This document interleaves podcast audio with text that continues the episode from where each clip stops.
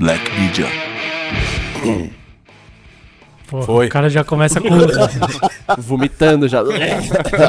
já começa com pigarrão. Foi.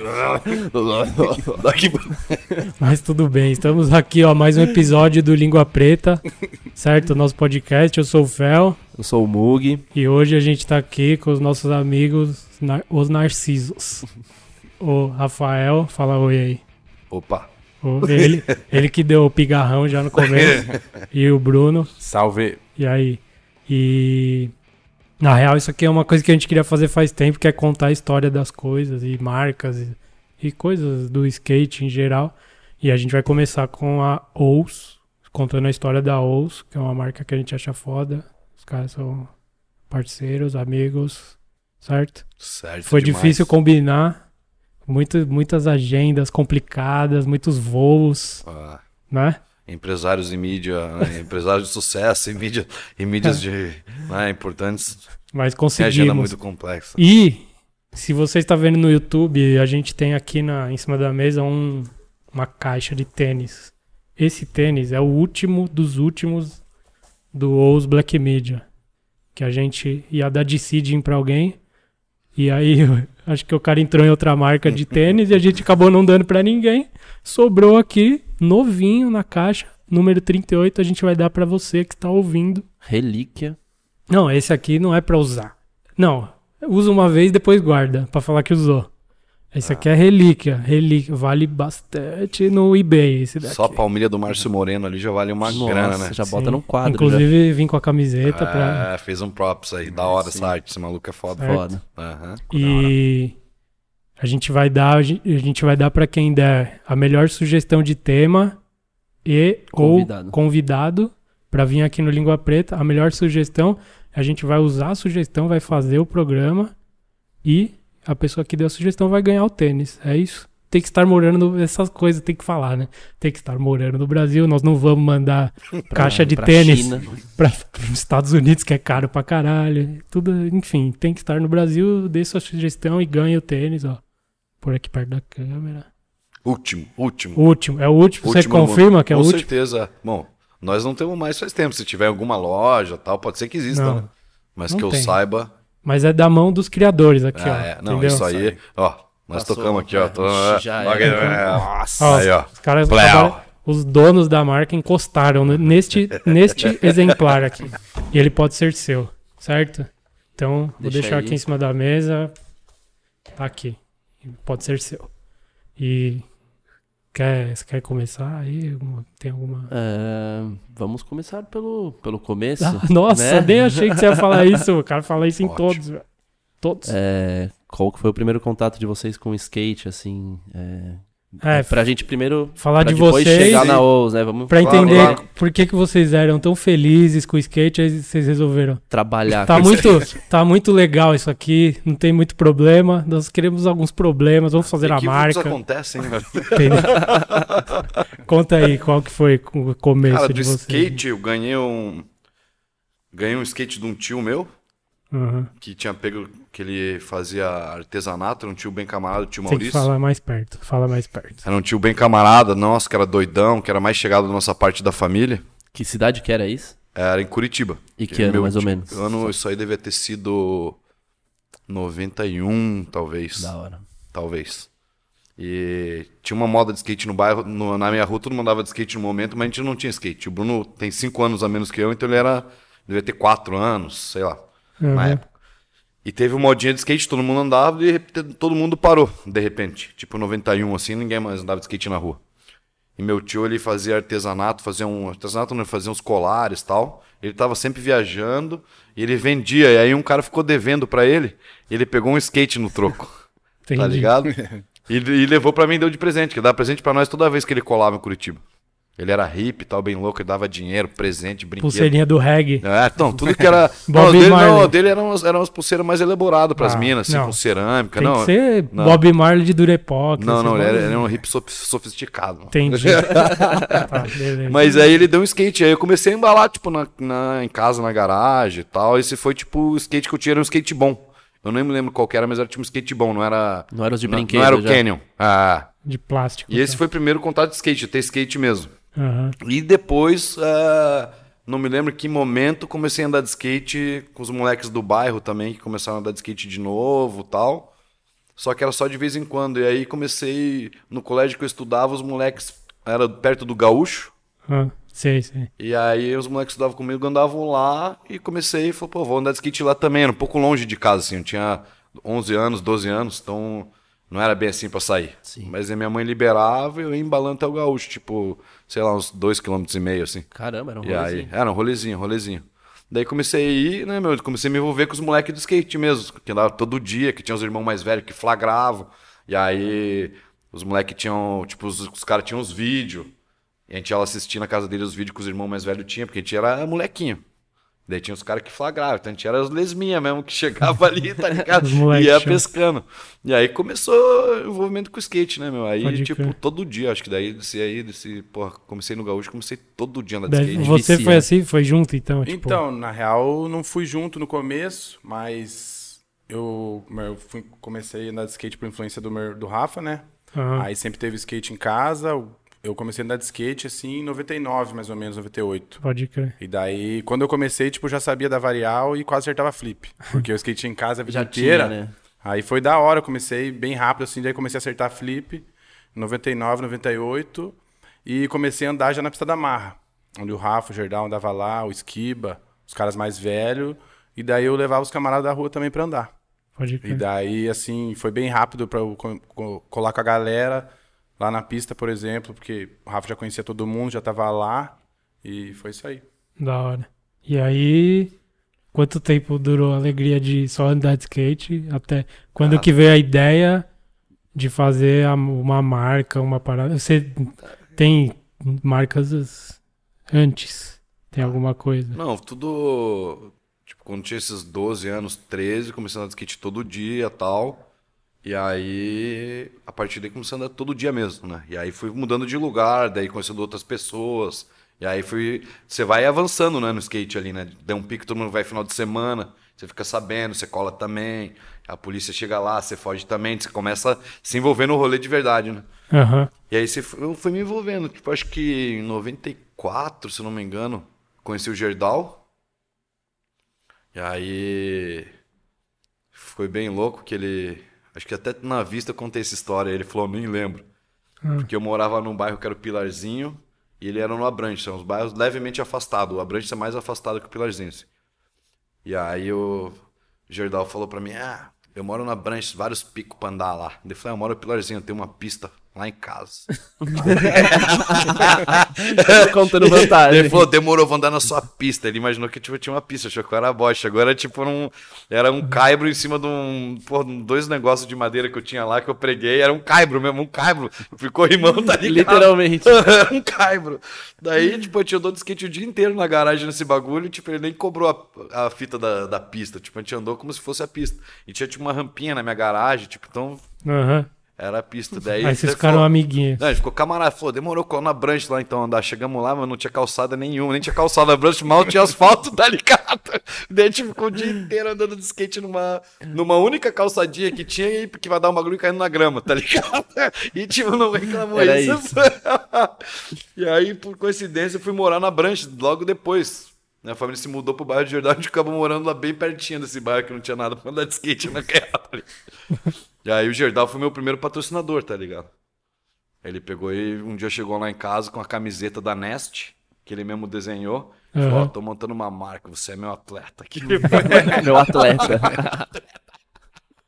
meu primeiro atleta, que já ia estourar no norte, né? Não, mas é Nest era a importante. marca. Uma coisa muito importante, ele falou atleta ou skatista da marca. Não, acho que era atleta, cara. Acho Caralho, ele já era, um, atleta. já era um visionário. Não, não, não, Ele não, já- não, mas já- nessa época falava atleta, falava atleta. Ah, é, então- Falava atleta. Então teve tipo, atleta e depois virou skatista, agora tá atleta de Ah, novo. ah, Agora Entendi. tem atleta e skatista, acho que Tá tem.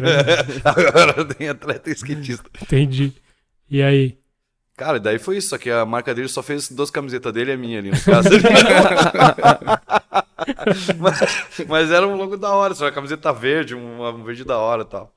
Da E aí. E aí, esse aí foi o rolê. Daí, daí eu com o Gerdau começamos a mandar, tipo, meio que todo dia, assim, né?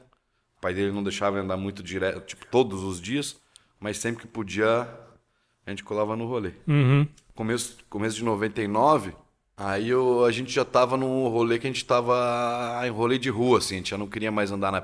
Tinha a pista da marra, tava num rolê que a gente fazia quando era mais moleque. Já tava começou- hater. Não, nem tava, Streeteiro. não tava hater, mas na época todo, vários de nós não sabia, a gente não sabia dropar, não sabia dar stall, tá Transição, ligado? assim. Pegava tipo o Leandrinho que dava um rolê nervoso. Ele ia dropar tipo todo duro assim, tá ligado? E aí não que- queria andar no quarto, mas porque era tipo só rua mesmo, tipo um quarto era até vergonhoso dar um flip no flip to fake. Nossa, cada flip to fake, tipo, tinha umas ideias meio, meio que tipo, essa época tem essa coisa que foi, meio, foi um atrasinho, mas enfim. A gente tava andando de- bastante de rua em Curitiba, daí a gente ia pra Porto Alegre, começou a viajar, começou a ir pro rolê em outros lugares, aqui pra Sampa, bastante pro interior do Paraná. E aí a gente formou um cru, assim, que tava sempre nessas tripes. E aí numa dessas a gente teve ideia de fazer a, a marca de roupa que ia ser a Latex. A Latex a galera Ah. é, tem saudade, mano. Ah. Por que que você acha que... Por que que até hoje os caras... Mano, tem que voltar... Não é verdade isso? Nossa, a gente escuta direto aí. Mano, os caras... você fala, explica pra galera, a gente teve ideia quem? Cita os nomes. E Você, fala o mais perto. Cara, fala mais perto. Opa, opa. Eu não vou parar de Seguinte. dar bronca. Não, não, tranquilo, pode ir. Pode Aí, ir. agora tá melhor sua voz. Fechou. Vai. Seguinte, é... cara, a gente tava conversando bem louco em algum momento. E até a gente, quando a gente conversa, o, quem que é a gente? Era eu, o Skiba, o Leandrinho, Leandro Fischer, o Gerdau, o Guilherme Labiak. Isso começou o, o Marcão também, que era camarada nosso, tinha a marca X-Brain também. Ele foi um cara que falou: faça uma marca, faça uma marca. Ele fomentou a gente pra fazer isso. Ele era mais velho, já fazia umas roupas. Falou: façam, façam, façam. E Você achava que ele era seu amigo, hein? Caralho. Filha da puta. Caralho. E aí, um dia surgiu do nada latex. Quando a gente tenta lembrar de onde foi, de- tipo, todo mundo começa a falar latex, latex, latex, caralho, latex, latex, Não, não. latex. Foi um negócio meio, meio, meio crazy, assim. Ah, né? E aí a gente falou, vamos fazer latex crew. Porque era crew, mas nunca, a gente nunca chamou de latex crew a marca, né? Mas a gente falou, nossa, vamos fazer tipo latex crew. Daí ficou latex 12, porque o crew eram 12, por isso que era o 12. Ah. Latex 12 era que eram 12. É, Isso daqui Entendeu? já é um preview de quando a gente fizer o programa da história da Latex, que vai Ixi, ter que aí- ter também. Essa aí vai ser foda. Porque hoje é a história da OUS, mas a Latex Então. faz parte também, Então, querendo vamos, ou não. então vamos deixar mais detalhes secretos agora. Não, senão, pode É, falar. senão a gente cagueta tudo aí esse programa. Não, mas daí foi essa. Daí aí a mãe do Gui ajudou a gente a fazer umas camisetas. Ela falou, ah, eu faço pra vocês. Aham. Tipo, eu pago, né, no caso. Esse que era o... daí a gente fez umas camisetas, mas era uma bosta, porque a gente não entendia. Foi tipo promocional. Daí a gente foi atrás de entender como fazer a camiseta melhor. Daí fizemos um corte de moletom, que a galera achou bem louco, cara, tudo coloridão. Daí a gente tinha a ideia, daí talvez por que da latex, tá ligado? Porque a gente, quando a gente começou, fala, vamos fazer mesmo? Não, vamos fazer um pano louco.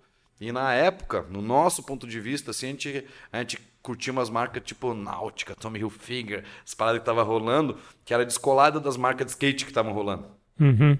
E a gente queria uns panão fodão, assim. E aí a gente tava mais nessa inspiração, assim. Era. Foi. Eu acho que foi antes da hora certa de fazer isso, porque hoje é isso, né, mano? É, voltou nisso contra quase. É, é muito, é muito parecido com a releitura. coisa cíclica, né? É. Ah, É, a coisa cíclica. É bem- um momento meio parecido, na verdade, né? é. É, você começa a olhar negócio de streetwear e tal, tem, a- tem uma similaridade bem. bem, bem, bem- Não, tem várias marcas de skate Ah. que tá nessa pegada total de fazer roupa Uhum. que você olha, se você não souber que é de uma marca de skate, você não fala que é de Uhum. skatista, tá ligado? Tipo, tem várias hoje em dia. É, que eu acho que quando uma coisa tá acontecendo e fica tudo igual, empapuça e começa Sim. a vir pra outra parada, tá ligado? É, o- Ah. é enjoar daquilo, querer fazer outra coisa. Exato. E. Vai é ali no brechó, pega um bagulho Ah, e reinventa ah. e vira moda de novo. Mas desse aí que a gente fez um moletom lá cheio de recorte e coloridão assim, que era diferente que e a gente fez várias cores assim, todo mundo chapou, a gente começou a vender, daí saía de carro vendendo. O Skiba tinha um Fuscão, que era, que era a nossa base ali, que a gente viajava pra tudo que é lugar, e vendia as paradas e voltava e fazia mais. Conseguimos fazer uma calça jeans também numa fábrica bem boa lá, que era da uma tia do, do Guilherme, do Labiac. Era um jeans bem fudidão que ninguém conseguia, e, tipo, a gente chegou com uma qualidade foda, assim. E aí foi indo, e a ideia era sempre fazer um, produ- um produto louco. Então a gente fala, não. Daí todo mundo ajudava nos rabiscos, tal, como fazer, tal. A gente foi aprendendo a fazer roupa, aprendendo a desenhar a roupa e com vontade de fazer, tipo, umas paradas diferentes, tá ligado? Então, quem não entendia, não entendia qual que era, porque estava um pouco diferente da moda no momento, assim. Mas quem tava Lá olhando na pra onde a gente já- tava olhando, falou, caralho, que bem louco isso aí. E foi criando essa cultura aí, mas quando o bagulho ficou fervendo mesmo, a gente quebrou. Foram, foram foi tipo 2004, assim. Mas por que quebrou? Como que foi? Cara, é, tipo, a gente não tinha um olhar muito financeiro na coisa, tá ligado? Tipo, tinha uma organização, tal. É. Queria ter as roupas, na real, da hora. Então, a gente queria fazer bagulho A parte da hora, chata do, a parte chata de ter um, um negócio, vocês não É queriam cuidar do negócio, né? É, então Não a gente conseguia sabiam. produzir, conseguia entregar, conseguia ter qualidade. E a parte financeira meio que a gente ia pagando e fazendo. Sempre tava faltando, mas a gente pegava emprestado no banco, trocava um boleto, fazia as coisas financeiras. mas A gente não fazia tipo, porra, estamos devendo ou não. Aí um dia a gente não, não conseguiu pagar uma conta, daí pô, protestou, não pôde pagar a outra. Sim, daí. E a gente era meio que novo, tipo, tinha, eu tinha 23 anos. O- nó- todo mundo tinha a mesma idade, na real, né? A gente não teve a. A gente mais tretou a respeito disso do que resolveu a situação, tá ligado? Aham. Nessa época a gente tinha um barracão, a gente tinha uma. A gente tinha uma plazinha mocada no barracão, que era secreto. Com granilite, tá ligado? Manualzinho, borda subindo. Cara. E essa aí tem umas duas ou três imagens só. Mais De nada. tão mocada não, que porque era. não era ninguém podia tirar foto, filmar, nada. Era só, Era só pra vocês andarem mesmo. só pra andar mesmo. Daí alguns dias o Leandrinho filmou e o Gabriel Farago. São os que tem imagem. Talvez tenha uma coisa do Gerdau. Era borda subindo, subindo e descendo, manualzinho, borda de 5 metros de comprimento. Era um corredor com, com todas as paradas de granilite. Da hora.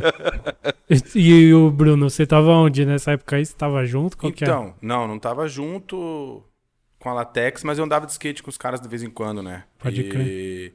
Até que eu acho que. Você não era um dos 12? Não, não era. Aí eu acho que muito do. Até os meus amigos, outros da minha idade, admiravam muito a Latex. Acho que o pessoal, a galera admirava muito. Porque era uma parada muito real, que os caras eram uma banca, assim, tá ligado? Que andava de skate sempre junto. E os caras todos davam um rolê da hora tal. E não se preocupavam com o resto do. Tipo, com os, os eventos e tal, com os campeonatos. E de repente eles apareceram, foi muito rápido, assim, eles já estarem é, vendendo e ter as roupas da hora. E daí era tipo uma parada assim, muito. Tipo, de repente, assim, uma Crio de repente virou uma marca. Sim. E era muito foda as paradas, tá ligado? Aí eu andava de vez em quando com os caras, né? Entendeu? Entendi. Tipo, eu, eu até a minha vida inteira eu andei de skate, andei uns 12 anos de skate. E eu fui altamente influenciado pelos caras, né? Tudo que nem o Rafa falou no começo, os caras comecei a andar de skate, até uma vez eu fui na pista lá, tentei dar um flip no quarter, e dois dos malucos falaram, caralho, mano, tá dando flip no quarter. Você nunca Daí mais deu meus na camaradas tava, tipo, todo mundo pensando em outras coisas e eu, tipo, entrei nessa daí também. Falei, mano. Só que era uma pilha daquela época também, que, tipo, tipo, sei lá, a galera se dividia bastante também, né? Sim. Tipo, street, vertical Sim. tal, que hoje em dia, Tudo tipo, é misturado. dividido, mas não. É todo Ah, mundo não. junto, todo mundo pode ir lá onde quiser, né? Sim. Tal. A galera já entende mais hoje que é, da hora É. andar em tudo, né, velho? Da Não, hora, isso da é uma hora do das skate, impor- né? é, é evolução. Se Evolução. de evolução, isso é uma Ah. evolução. Esse raciocínio de Sim. que é, é muito importante. É umas coisas que Daí cresceu pro lado certo, né, Mas eu, real, eu né? ia lá de vez em quando pedir umas roupas também. Colava, não era atleta, mas ia lá pedir umas cotas, dar umas marretadas, ia com as roupas velhas lá Mas você é irmão do dono, É, né, é velho? Família, né, meu? Colava direto lá, da hora. E, o, e depois a Latex já foi, já rolou a Ous logo depois? Ou teve alguma outra marca Não. nesse meio tempo? O que, que você Não, ficou não. fazendo até surgir a Ous depois de um tempo? Tipo, quebrou assim, que a gente fechou. Aí, tipo, não tinha muito o que fazer, né? Que surgiu o nome e tal, dá todo, dá todo um monte de problema, né? E aí, cada um de nós foi fazer uma coisa. O Gerdau já morava na gringa, já. E cada um que trampava, no final da história, quem trabalhava mesmo era eu, o Esquiba e o Leandro Fischer, o Leandrinho. Uhum. Que tem a carreira hoje lá em Barcelona e tal. E, e a gente que trampava mesmo, tipo, cuidava do, do trampo mesmo, de verdade, de todo dia. Pode E aí, cara, a gente foi se virando, cada um foi tentar fazer alguma coisa tal. Eu fiquei um tempão sem fazer nada, fiquei andando no skate, fui, tipo, fiquei tipo meio que pensando no que fazer. Não queria trampar pra ninguém também, né? Porque fala, não Mas aí também você já tinha um bagulho de puta, mano. Não, eu vou ter, querer. Isso é da hora fazer, tipo, será? Você acha Ah, que não, já tinha você isso? fode, você quer mandar tomar no cu, né? Você fala, ah, nunca mais faço Não porra quero, nenhuma, nunca que mais. merda é. Não, porque daí tem um monte, de, um monte de gente que chegava com você, não fala mais com você. Um dos caras fala, ah, deu mancada, não conseguiu pagar meu salário aqui, não sei o que lá. Você fala, mano, Ninguém paga nada, acabou tudo. É uma parada meio que não, não teve nem pilantragem. A gente não ganhava dinheiro. Nosso, a, gente ganhava, a gente pegava dinheiro toda semana, que era suficiente pra gente gastar num barzinho que a gente tinha, que era o Beer Night toda sexta, tá ligado? Era certinho, era É tipo, isso. é como se fosse 150 reais hoje, tá ligado? Toda sexta. Era o que gastava no, No bar, né? No bar na sexta mesmo, tá ligado? Trampava Era pra beber. É, basicamente. tipo, nunca, nunca teve nenhum, nenhum. né, Não rolou grana, assim, tá ligado? Porque a gente fazia coisa. Então, daí construía a pistinha, fazendo. Tava, tava fazendo a parada. Mas, enfim, aí é mais questão de financeira, mesmo, administração, banco, juros, essas coisas aí que a gente, que a gente não, não tava tão Não atento. administrar, Ah, né? Exatamente. Demoramos pra entender. E aí, bom, basicamente isso. E aí, na, na Latex eu aprendi é, a fazer design no computador, tá ligado? A gente usava CorelDRAW pra fazer as estampas e pra fazer os desenhos das roupas. Não, ó, pera. Você tem que falar mais perto. Opa, opa, opa. Aí, aí. Porque- Agora tá bom, hein? Escutando? a quarta vez o programa será treta. cancelado, meu amigo. Infelizmente. Tá bom, tá bom, cara. É Vou- que assim sua voz fica mais sedosa, entendeu? Entendi, entendi. Entendi, entendi. Sedutora. Pode continuar agora. Vamos lá. E como que a Vai. gente chega na OUS depois desse. Não, então, aí ele aprendeu a fazer os designs no computador. É, agora- Isso, isso daí é uma. aqueles minha- computador monitor PCzão, monitor amarelado. amarelo. Aham, mousezão desse tamanho. Sim. E aí, Corel, eu nem lembro qual que era a edição. É o Corel pau, né? Que só dava pau. Né? Corel. Ó, é a pi- piadinha de, versão piadinha de Corel informática aqui. né? É, De tipo isso, velho. Cara, daí, depois de um tempo, comecei a fazer eh, serviço para terceiros, assim, de criação, tá ligado? Uhum. E aí, isso virou meu, meu ganha-pão. Até que eu montei um estúdiozinho. Eu, eu tinha uma namorada, tá, que já tava morando junto, que era estilista, e aí ela colou junto, a gente alugou uma salinha e começamos a trampar. E comecei a fazer várias coisas para marcas diversas, de segmento qualquer, do skate também, enfim. E aí comecei a trampar com isso, mas foi dois anos depois da Latex ter fechado, porque eu não tava afim de fazer isso mais, mas era coisa que eu tinha aprendido. Sim. E aí começava a vir umas propostas, falava, demorou, vou fazer.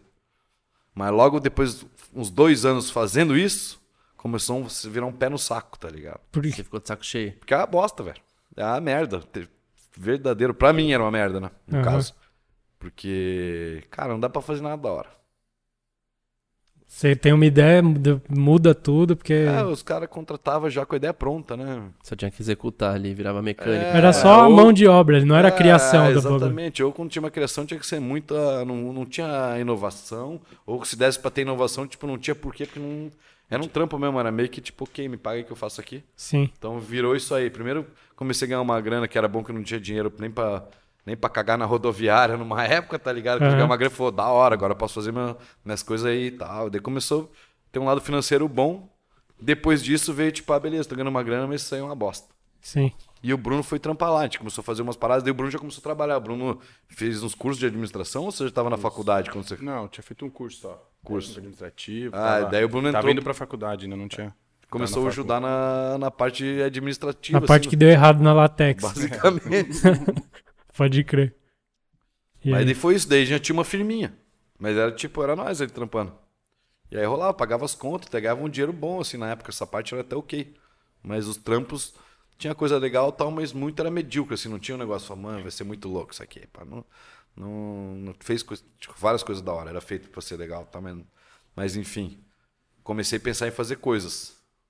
Daí até tinha, tava falando com o Bruno, vou montar uma marca de roda. Hum, Depois pensei, não, vou montar uma marca de boné. E fiquei sem, sem, sem trabalhar, assim, especificamente só diluindo a ideia, assim. Marca de roda, que é fácil pra caralho, né? Quer dizer, teoricamente, né? Marca de boné, que tipo, você faz os bonés tá pronto, né? Teoricamente. E aí era essa ideia. De repente começou a fazer tênis, velho. tipo, Que roubada. é, aí sim, foda. Então o negócio é planejar melhor as coisas. a lição é essa. A primeira lição de hoje é essa já. A primeira lição. Não, eu tava nessa aí, eu queria fazer alguma coisa. Tava rolando, né? Mas por que, que você encanou com tênis assim? Tipo, Não, eu não encanei, velho. Um louco me ligou lá. Um cara, o José Lerme, um cara que era. Já era um cara que já fazia tênis de skate. Ele era tipo agente de. representante de fábricas, ou já tinha fábrica própria. Um cara do setor calçadista do Rio Grande do Sul.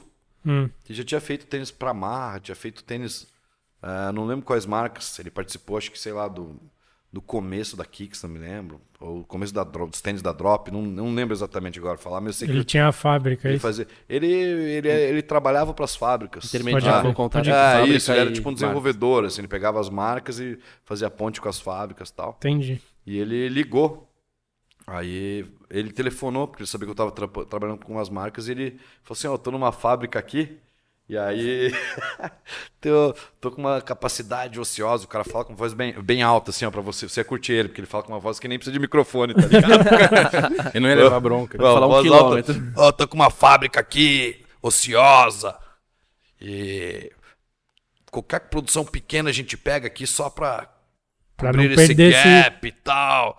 Eu sabia que tênis o buraco era mais embaixo. Você, tipo, você ia falar com uma fábrica, ah, quantos mil pares por dia? É tipo uns papos assim, tá ligado? Não é tipo, eu quero fazer 30. Os caras falam, não, quantos pares dia? Você fala, what? Dia? Como Dia, assim, velho? né? Um por dia. Mas inclui sábado ou domingo? Você fala, não, meio-dia, se chover, tá ligado? Ué, era só falar um par por dia. tu Dá, dá os 30 aí, mano. Dá os 30 que você queria. Não, mas só tem 22 dias úteis, né, meu? Então É, cara é. trabalha segunda a segunda e faz 30 aí, tá É. ligado? Mas aí o cara ligou, deu essa, essa letra, eu falei, não, então beleza. E eu falei, não, pô, eu faço roupa, entendo de modelagem, essas paradas, então o passo a passo é o mesmo. Tênis é igual roupa. No meu, na minha cabeça naquela época. Aí eu, aí eu falei, ah, então dá, quanto é que custa a modelagem? Que fala, tanto. Quanto é que custa ciclar? Tanto. Quanto tempo demora? Tanto. Fui anotando tudo ali, ó. Pá, pá, pá, pá. Pô, eu fiz uma conta assim que, tipo, pra fazer quatro modelos de tênis ia gastar 10 mil. Eu Falei, caralho, velho. Daí terminei a ligação e falou, ó, já sei pra quem eu vou indicar, pra mim mesmo. Essa foi a parada. Entendi. Eu mesmo, desci na sala do Bruno ali, que era um sobradinho assim. Aí, Bruno, vamos montar a marca de tênis. Bruno, demorou, vamos aí. Vamos aí, falou nada. Vamos aí, vamos aí. É tipo vamos comer um hambúrguer ali, vamos aí. Foi, tipo, foi nem, nem Aí- entrou na sala, só põe a cabeça pra dentro da sala assim. Ô, vamos montar uma, É. uma marca de tênis. Ô, não, beleza, demorou. Então depois passa aí. falou. Combinado. Aí o, o Marcão, tra- o Marcão, o Marcão, que era o cara que era da X-Brain, trampou também no estúdio de design, que ele também era designer, ele trabalhou com a gente nesse começo. E aí eu cheguei pra ele e falei, mano, vou montar a marca de tênis. Hum. Ele, feito no Brasil, ele, Nossa, o cara, o Deu cara- risada. aí, essas pessoas que são importantes, os que incentivam o sonho. Não, é que o cara tem a sinceridade espontânea, né? E aí daquele. né, aquele fala, puta, não vai dar certo. Nossa. Ou vou me fuder junto com vocês, uma coisa assim. né? Aquele cara que já tá, tipo, mano. Calejado. É isso aí, mano. Tá, Tá bom. bom. Vai, vai lá, vai lá, vai lá. Mas enfim, velho, daí por isso que a gente começou a fazer tênis. Daí, a partir desse momento, daí, vamos, vamos, beleza, mas a gente começou a fazer um planejamento, a gente fez um puta planejamento. Né? Daí viu quanto de grana que o estúdio tinha pra fazer, além do desenvolvimento, precisava contratar tipo um gerente de vendas. A gente precisava terminar o trabalho com as marcas que a gente já fazia pra começar a se pagar com tênis. Daí tinha tipo todo um esquema. Legal. E a gente precisava mais uma grana que a gente foi fazer um empréstimo familiar daí, né? Pra montar a parada. Uhum. E aí, cara, depois da ligação, a ligação foi tipo outubro ou novembro de 2007. E a gente lançou a Ouso em 25 de agosto de 2008. Ah, foi. Foi rapidão. Ah, Rápido, mano. é, foi, foi esse tempo aí. Foi esse. E o nome sa- saiu em quando? E explica o nome aí também. Cara, o nome, o nome foi um negócio que a gente ficou meses e meses fazendo. Muitos meses. Meses. É, porque aí tinha. Tinha a primeira coisa que assim, tipo. A ideia de fazer uma marca brasileira, feita no Brasil. Beleza? Que eram as coisas que eu gostava de fazer, que era a mesma coisa que a gente fazia na Latex. Sim. Tá ligado? A gente também escrevia na Latex, feito no Brasil. Sim. Que também era a ideia da Latex. Eu falei, meu, dá pra fazer um bagulho da hora feito no Brasil. Sim. Era essa, era essa, Foi a ideia. essa ideia. Essa ideia já é desde É. lá e vem É, até desde hoje. lá, não. Desde a primeira etiquetinha da Latex tá feito no Brasil. Da hora. E aí eu. Aí a. Aí a gente. Aí a marca brasileira feita no Brasil e tipo, porra. Pô, tinha que ter uma brasilidade na coisa, né? Tinha que ter, sei lá. A gente tinha uma ideia na Latex de fazer marca de tênis. E a gente até fez projeto, até quem fez o, o projeto de madeira que se faz a, a sola quando se faz o primeiro protótipo é tipo numa madeira, uma resina assim, que o cara pinta tal, só pra você ver se ficou legal e ver se encaixa. Era até esse cara, o Zé Lerman, que me ligou que tinha feito pra Latex. Pode Mas a gente não conseguiu avançar, a gente só fez esse primeiro passinho aí. E o nome da marca ia ser Hevia, que é Hevia Brasilense, esse é o nome da marca. Que é o nome científico da seringueira, Uhum. onde se extrai o látex. Ah, Ah, é, mano. Os caras não. Os caras. tudo No interli- joke. Tudo interligado, tudo entendeu? Ah. Muito pensado. Mas daí pensamos em ser a Hevia. Só que aí, como já era um negócio do grupo da, Late- da Latex e tal, e eu fazer uma parada que era minha, né? Nossa, no caso, ah, era meio que quase uma apropriação e entrar meio atravessado, tá ligado? Aí Sim. a gente a gente abortou a missão, né? Tinha outras questões com o nome assim que brasileiro a- azucrina, né? Que daí a gente também, ah, tipo, Évia tinha um não um problema, né, mas uma coisa que brasileiro gosta de zoar, né? De quem que é a Évia? Évia é a do Bruno. E aí essa, essa tá essas coisas, não, mas você sabe como é que é, né? É, Mas não, você vai pôr o nome essa que ter- piadinha é, aí. É ah, foda. piadinha, piadinha, é, piada pronto, foda. E aí, mas isso não foi questão aqui, porque o nome era foda, o conceito era foda e tinha uma história já louca, mas enfim. O... Começamos a procurar nome com a história de brasilidade, tá ligado? S- Tênis samba. Já vai no óbvio, no gringo. O que, que Ah. o gringo? Selva, macaco, tá ligado? Feijão, café, mandioca. Aí a gente falou, não, vamos um negócio mais, né, mais desconhecido. O cara, ah, pururu, pororoca, sei lá, começa... Cara, Uns nomes indígenas, assim. indígena, né? Tupi-Guarani. Daí a gente começou a pesquisar e o raciocínio foi bem esse, velho. É. Ah, meu, só tem porcaria aqui. É. Tipo, ou deve ter coisa boa que a gente não achou, óbvio, né? Entre tudo que você pode escolher. A Sim. gente não encontrou. Mas não tinha nada que era. Pô, o bagulho é foda. E, e aí. A gente falou, não, beleza. Vamos começar a fazer outro esquema. Em vez de ser um nome Brasil, Brasilidade, vamos fazer. Vamos procurar alguma pronúncia. Vamos procurar algum som. Vamos procurar alguma junção de palavras que não signifique nada em língua nenhuma. A gente começou a juntar letra, basicamente. E aí procurar se aquela letra era alguma, era alguma coisa em qualquer língua. E aí a gente foi com o raciocínio inverso Pra, do que a gente criar, tinha. uma, pra criar, criar Ah, uma palavra nova. Criar tipo, uma né? palavra nova e trazer significado a partir do que a gente fizesse. Realmente tipo, não significava nada em 2008. Mas, Tivesse tipo, uma sonoridade. um ano hora. depois já significava Patrick Vidal. Significava, sei lá, significava tênis. Mas, mano, isso sei. daí a gente troca umas ideias às vezes. É, é bem isso. Quando você vai dar um nome pra tudo, você tá falando de marca, mas a gente vai fazer um programa novo, um bagulho.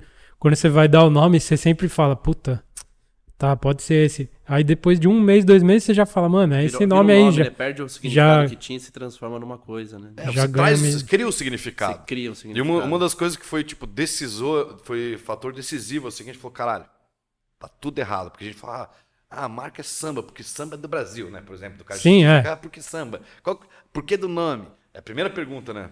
E o objetivo nosso, quando a gente começou a discutir, é assim, cara, o dia que parar de perguntar por quê, quer dizer que a gente venceu. A gente entregou, tá ligado? É. Então a gente não entregou até agora com 11 anos, ainda tem Estão perguntando ainda. mas, mas, mas, ah, não, é, o decisivo foi o seguinte: quando a gente falou, cara, ah, Brastemp, o nome dela, o Brasil Temperatura, sei lá que porra que é. É, provavelmente é Tem, isso aí. tem alguma coisa a ver ou é a melhor geladeira ou é a, a Brastemp? Ou qualquer outra marca que a gente conhece, tipo a Adidas, que é o nome lá do fundador, Adidasler. Tipo, Sim. cara, beleza, legal, mas você imagina outras coisas, que é o que a marca coloca. Nenhuma marca, o nome e o significado dela, de todas que a gente apreciava no carro, ou olhava como case, ou marca que a gente curtia, ah, o nome era. A tradução literal do nome, o significado literal do nome, influenciava alguma coisa para nós pra positivo ou negativo. Tipo, era zero. Sim, Era a imagem de marca que era a partir do que as pessoas faziam. sim. Então, ele falou, cara, vamos fazer um negócio do zero, virgem. E aí criar, e aí criar a história. E aí, nesse tempo, a gente foi criando. Então, acho que tem vários significados de Ous pelo, sei lá, pelos consumidores, pessoas, pessoas que acompanham, tá ligado? Sim, é verdade. É isso aí. A gente, a gente ficou meses procurando pra ver se não tinha outros significados pejorativos, não sei o que lá, se não se dá. É, porque aí você vai rola pro, mancada, sei é. lá, lá pro Zimbábue é outro bagulho. né? Isso, Você daí a gente começou a "Putz, procurar nas principais línguas, depois algumas outras aleatórias, coisa de Google, de internet, só para ver se puxa alguma coisa, né? Depois registro de marca também, de domínio. E aí a gente foi indo até achar um nome que a gente conseguia ter tudo meio livre, assim, né? De domínios, de registro de marca, essas coisas. Sim. Então foi essa que foi a jornada, tá ligado? Mas aí foi. Vocês fizeram certinho dessa vez. Aí, tipo, tinha o nome, Não, já registramos de cara. já né? registrou tudo. Ah, é que aí foi o Bruno, o Bruno que Não, cuidou. não, mas ele que faz todos os registros. o É Bruno você. manja pra caralho. Você que É, vai então, trabalhar de no- terno no escritório. É, lá. não, capaz. não pode entrar lá assim. É, não, foi isso aí. Eu, eu cuido até hoje dos registros. Tem uma assessoria lá, uma empresa que ajuda a gente também, né? Mas até no começo, quando começou, eu tava bem ocioso, né? E aí eu trabalhei nessa criação dessa caixa aqui também, que eu criei ela antes de lançar patenteada, né? Isso Ah. também. E não A adianta tem- nada, porque as pessoas copiam ou não. É. Cara, já viu uma caixa um tempo atrás aí, alguém mandou uma foto pra nós, mas É, copia tem- um pouco, entendeu? Ah. E- mas a gente tem a patente, né? A gente tem, tem chance de, Sim. de segurar. Mas o cara copia, mas também a gente, por exemplo, a gente já fez mais quatro dessas caixas aí. Pode que a gente já lançou duas, né? Essa e mais uma. E a- as outras a gente não lançou ainda, entendeu? Os Sim. caras também copiam, daqui a pouco a gente tá fazendo outra também. Da- e da hora. daí, sei lá, fica feio também pro cara que copiar, né? E daí eu comecei a cuidar disso aí dos registros, junto com a parte de administração. Fica na começo. frente do Ah. Porque senão sua voz fica subindo. No começo da, da OUS e acabei até pegando bastante dessas funções aí. Quando a gente criou essa caixa, eu tive que fazer a patente dela, que é bem diferente do registro da marca, né? Nossa, mano, E daí- é, é muita coisa, né? é, Treta, né? E daí lá em Curitiba tem um escritório de patentes lá também. Eu fui várias vezes lá falar com o pessoal, pegar as manhas, pá. Ligou lá Volte e no- meia alguém me liga também pedir uma ajuda pra mostrar alguma coisa, como é que eu faço e tal. E daí a gente pegou as manhas e era o único jeito eu pegar a manha pra fazer com um custo baixo, né? Porque se você for contratar alguém pra fazer tudo pra você, É, Cê é exatamente. da- de uma patente... Mas é bom também aquilo parado. É bom você saber fazer tudo que faz na sua empresa ali, porque, tipo, aí você vê se alguém tá te, te enganando, te fazendo de, de otário, cobrando 500 conto, que na real é um trampo que é só ir num lugar e entregar um Isso. papel, tá ligado? Também, também, isso Tem mesmo. isso, né? Daí hoje em dia a gente tem uma assessoria lá que ajuda e a gente vai acompanhando, né? Sim. Bem isso aí mesmo. Se o cara fala, ah, isso aqui custou 500, é você. Não, não, não. Você sabe o que ele tá falando, amigo?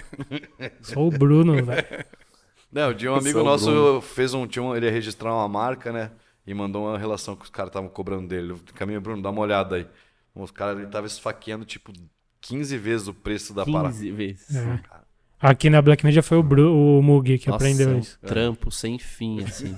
É. Eu odeio Então, hoje em coisas. dia a gente faz com assessoria lá, eu faço Sim. e junto com assessoria. A gente faz os dois Porque juntos, porque também sempre- sozinho você pode cometer, É. você baixar muito o custo ali, fazer Não, lógico. sozinho, às vezes, você ainda pode cometer uns deslizes, Não, né? precisa ter um especialista É, mesmo.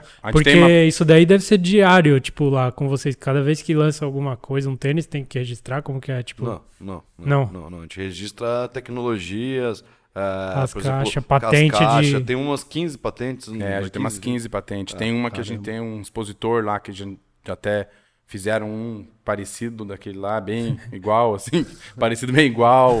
Então, estamos vendo, se, discutindo isso aí É, e registro tal. de marca também, É, internacional marca. tal. E aí tem que acompanhar pra ver se, se alguém... Se protesta, é, né, daí se alguém- moças empresas de marca que eles fazem esse... Todo mês eles ficam vendo lá, né? Daí Sim. você não ficar vendo todo mês, você ia esquecer, né? Você esquece. Não, mas aí então já começou certinho a Não, marca, não, não, certinho. registrinhos, Mas é- tudo certo. antes mas do aí- lançamento, registro antes do lançamento. É, pá, isso não. aí, certinho. O bagulho foi... Mas vamos voltar lá atrás que você falou que vocês fizeram quatro modelos, é isso? Os- Ah, quatro modelos. E deu certo, vendeu ou tipo Mano, foi assim, treta? Como que foi esse ah, comecinho, A comecinho? grande verdade, tá ligado? Que eu comecei a desenvolver. E, e aí, quando eu ia pro Rio Grande do Sul desenvolver, e, porra, a gente ia. O negócio, os calçados, nem todas as fábricas tem tudo. Então, tipo, ah, o cara que faz a modelagem, que vai tirar as pecinhas, vai traduzir o desenho. Um monte de Porque não- fornecedor que vai se É um juntando. monte, tipo, é um monte de gente, tá ligado? É, tipo, ó, a gente ia na casa do cara que trabalhava em casa que fazia modelagem. Porque não tá ligado que é modelagem, tipo, você faz o desenho no computador e o cara traduz na forma tridimensional que é o tênis, ele planifica e faz as pecinhas que vai ser cortado e costurado, tá ligado? Então isso são técnicos, né? São modelistas, tal, sapateiro mesmo. Aí eu, eu ia na, em todos esses fornecedores, eu ia direto, direto mais ou menos, sei lá, uma vez por mês, cada dois meses que eu ia para Novo Hamburgo para fechar esses períodos do começo, né? Da, da primeira coleção mesmo. Só que era tudo, né? Era todo o projeto, não era tipo um modelo de tênis, era tipo tudo. Cara, e não andava, tava sempre ruim, mas terrível, assim, tava, faltava três meses, quatro meses para 25 de agosto, ainda tava tudo duro, tudo fodido. E cada vez que eu ia, eu ia nesses fornecedores, eu nunca ia na fábrica. Porque nunca dava tempo, que você tinha um monte de bucha. Ah, o cara da sola, ia lá. Cara, circulava a cidade inteira, tipo, 3, 4, 5 dias junto com, junto com, com, com esse cara da fábrica. E, e, e voltava para Curitiba. Sempre com um monte de pendência que o cara ia resolvendo nas próximas semanas tal. E aí a gente, preparando para o lançamento tal, o interno, a gente contratou representante, contratou um gerente comercial, chamou representantes, a gente fez um meeting, né? Que é quando você chama, apresenta a coleção para os representantes, que depois vão pegar o mostruário e oferecer para as lojas, que é meio que o processo assim, normal.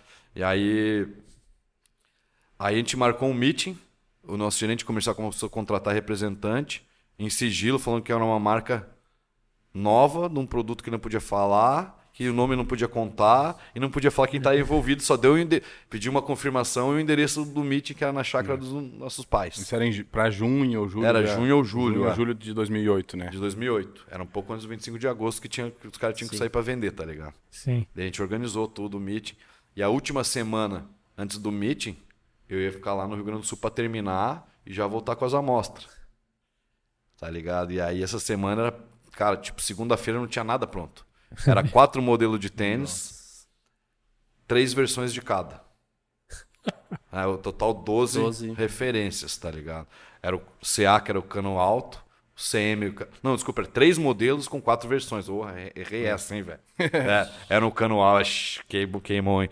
O CA, o CM e o CB, que era um cano altinho, um mid e um, cano baixo. é. E aí tinha quatro versões de, de, de material, que eram as quatro linhas. Então, totalizando 12 referências. Beleza? Não tinha, tipo, nada pronto, velho. Nossa. Segunda, terça, quarta, quinta começou a ficar. O, o meeting acho que era sábado, não é provável que é sábado, quase sempre é. Nossa.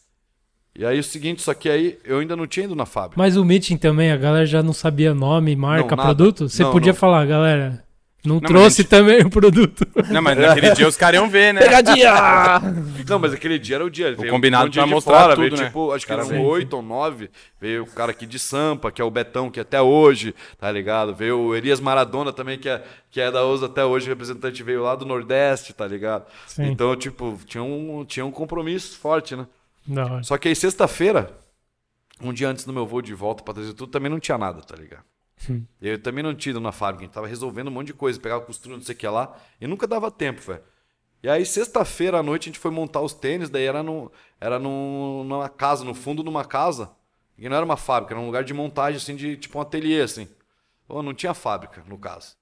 A fábrica era o, era o Uno do Zelerme. Ele, ele pegava e fazia um negocinho em cada lugar e terminava. Nossa. Essa era a fábrica, a fábrica era o Uno dele. E mesmo. você não tinha ido ver até agora, você É, foi um não, dia eu antes. tinha conhecido desde o primeiro dia, que era o Uno, era a fábrica. só Daí que eu- você bateu quanto nele? Não, a gente sempre brigava. Ali, é, o cara, ele é bom de desenvolvimento, ele é corajoso. Ele só mas- não falou exatamente a, a real, porque senão ninguém ia topar. Ele, tá ele ia montar a fábrica com as vendas, entendeu? É, mas ele se Depois ele ia chegar pro outro cara lá Mas- e falar, eu tô é. com umas vendas aqui, monta a fábrica, entendeu? Ele se deu mal, porque se o projeto era altamente complexo. Porque cada uma das versões mudava quase o tênis inteiro, tá ligado? Não contava com a sua... Uma fábrica normal, qualquer um nunca pegaria. Jamais. Sim. E aí, então, tipo, teve essa, teve essa troca. Ele Foi topou, bom pros dois lados. No Ele final. topou desenvolvimento, mas daí na sexta-feira não tinha porra nenhuma. E a gente foi lá na casa, que era um casal, já de, de, tá, de senhores assim, um casalzinho, sapateiro bom pra caramba, Sim. que tinha os dois funcionários que trabalhavam junto com eles. Ah, A gente ficou montando esses tênis aí. O voo era tipo 9 da manhã.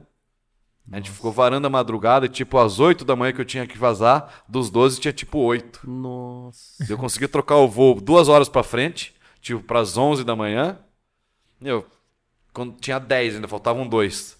Eu vazei para o aeroporto e os caras me levaram de motoboy. Quando eu tava lá, já não embarca. Levaram de motoboy os dois que faltavam, Na velho. pista com a Eu viola nem olhei pra ver como é que tava, coloquei na pegou. mochila e cheguei no Meet. Eu abri quando meu pai pegou no aeroporto e falou: Nossa, deixa eu ver como é que tá esse tênis aqui. Nossa. E aí cheguei na É. parada, sei lá, com umas duas, três horas em atraso. Mas levou todos. Levei tudo Todos. e foi da hora, a galera curtiu pra caralho e tal.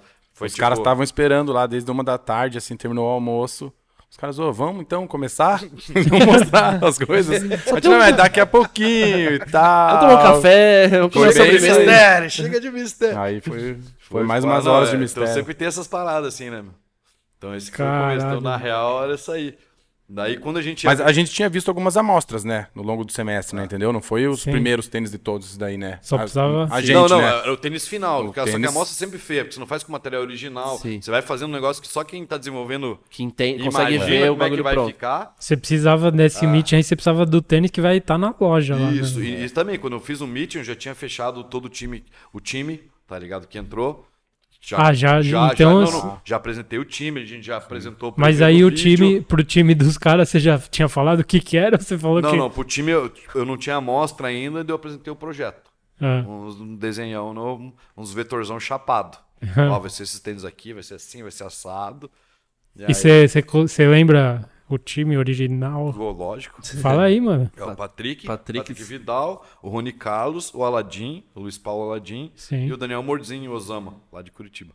Os quatro. Ah, o original member até hoje é o Patrick Vidal. Sim, da hora. Da hora. Style. E aí os caras. E eles curtiram a ideia Não, de. eles curtiram pra caralho. Eles tinham patrô? Tal, Ah, ou- não, na verdade, ah, o Aladim tinha, que eu acho que era da Free Day, se eu não me engano. E o Patrick era da Libra. Pode crer. Aí eles ficaram meio, pô, será, tal. O cara não quer me falar nada direito. É, tá escondendo os Não, mas eles chegaram apostando, falaram, não, vamos nessa. Aí viram que tinha uma ideia de projeto tal. É, essa época, acho que tava meio que num. Essa época exata, tava meio que num limbo do tênis skate nacional, assim, tipo. Tinha parado num estágio que não. Tava num jeito que não.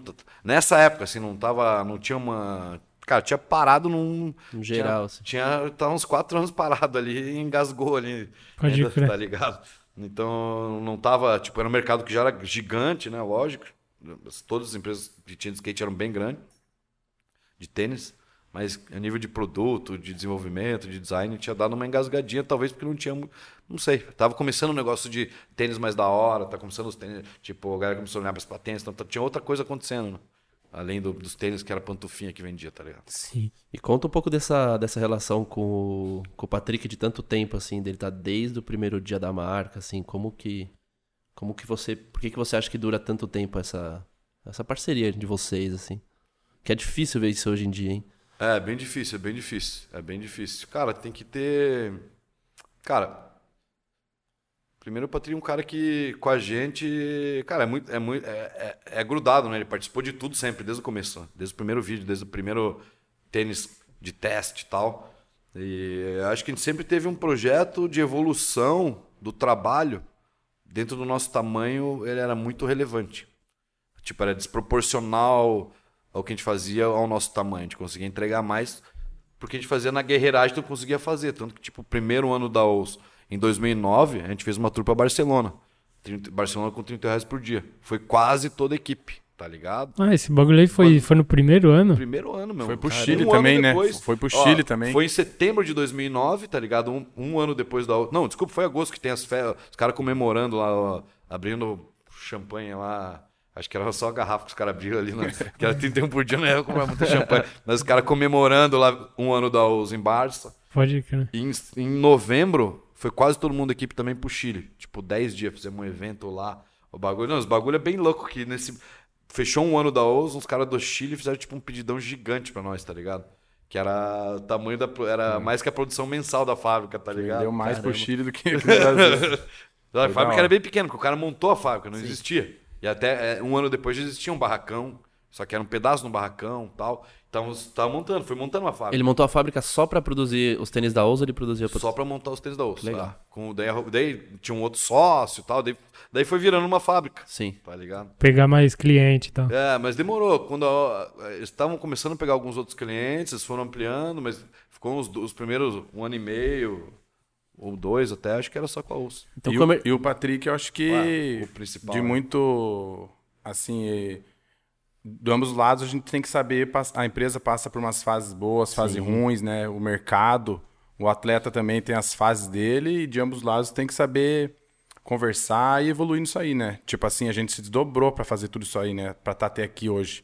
Essa tour do Chile, por exemplo, é, a gente comprou e vendeu tênis de outras marcas no Chile, a gente comprou lá e trouxe para cá para poder viabilizar a tour da Ouça. crer. É, não? A gente comprou todas as pra- marcas. Pra, pagar na volta. Eu Manda fui, tour, eu, fui na tour. tour, eu fui na tour junto, só que daí os caras saíram pra andar de skate, eu ia pra um shopping.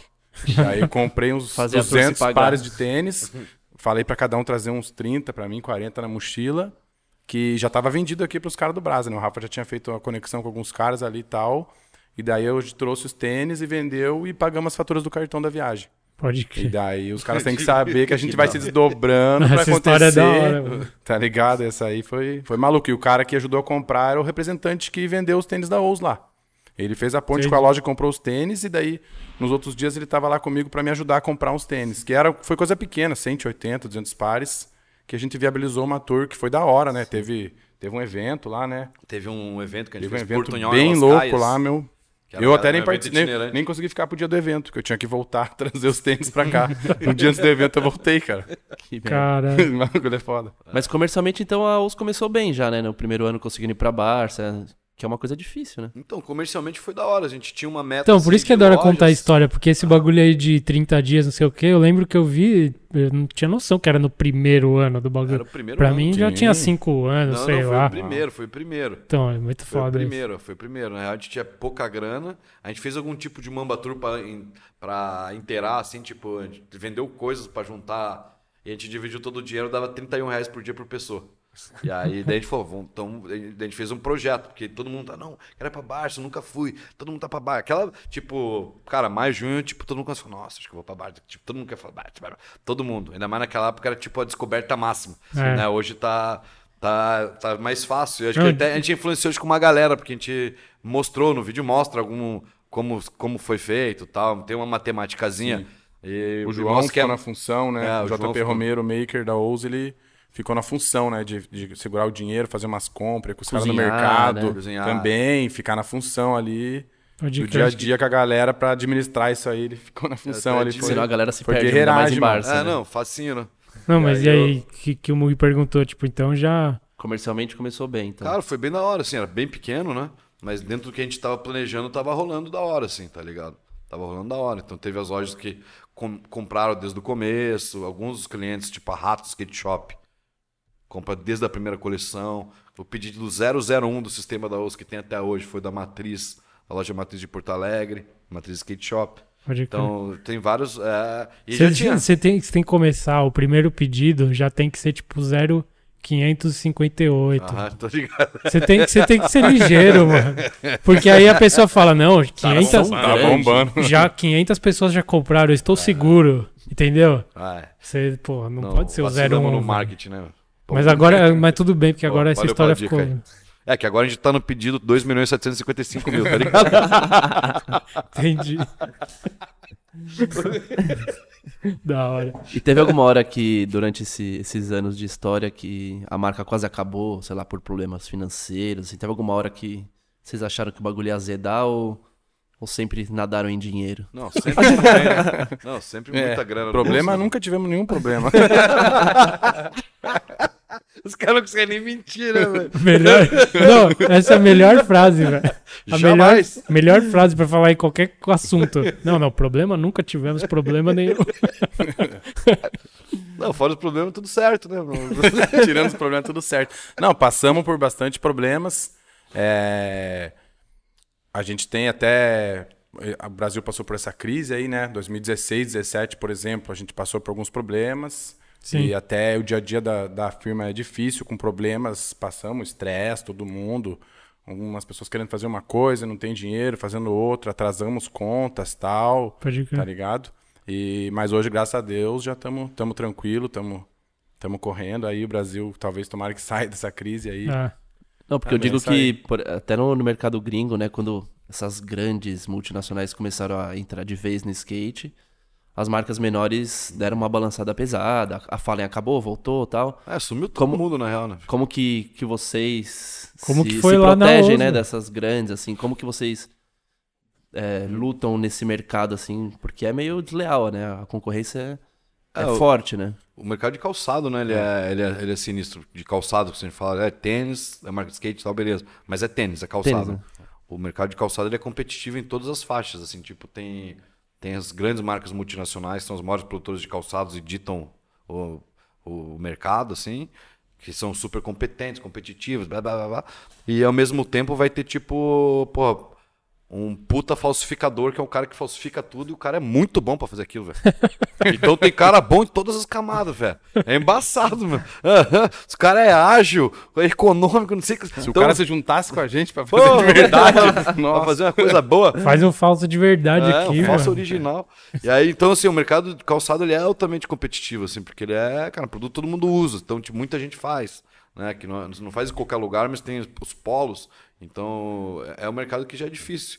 E a gente nunca até, pô, é, algumas vezes nesse longo do tempo eu tô lá, pô, mas Vocês vão fazer uma marca de tênis e vão concorrer com essas marcas. Cara, a gente nem tinha pensado, não chegou nem a pensar no nosso planejamento, vamos concorrer, né? Tipo, ah, nossa, vamos concorrer com essa. Não, a gente vai concorrer com uma marca gigante ali. A gente está fazendo uma proposta de trabalho e a gente tem alguns valores que tem pessoas que abraçam esses valores que acham que isso realmente faz sentido para a vida dela e, e chega junto. Então, basicamente isso. Quando eu falo de concorrência, concorrência não dá nem para pensar assim, na concorrência né, normal, pau a pau, assim, não existe.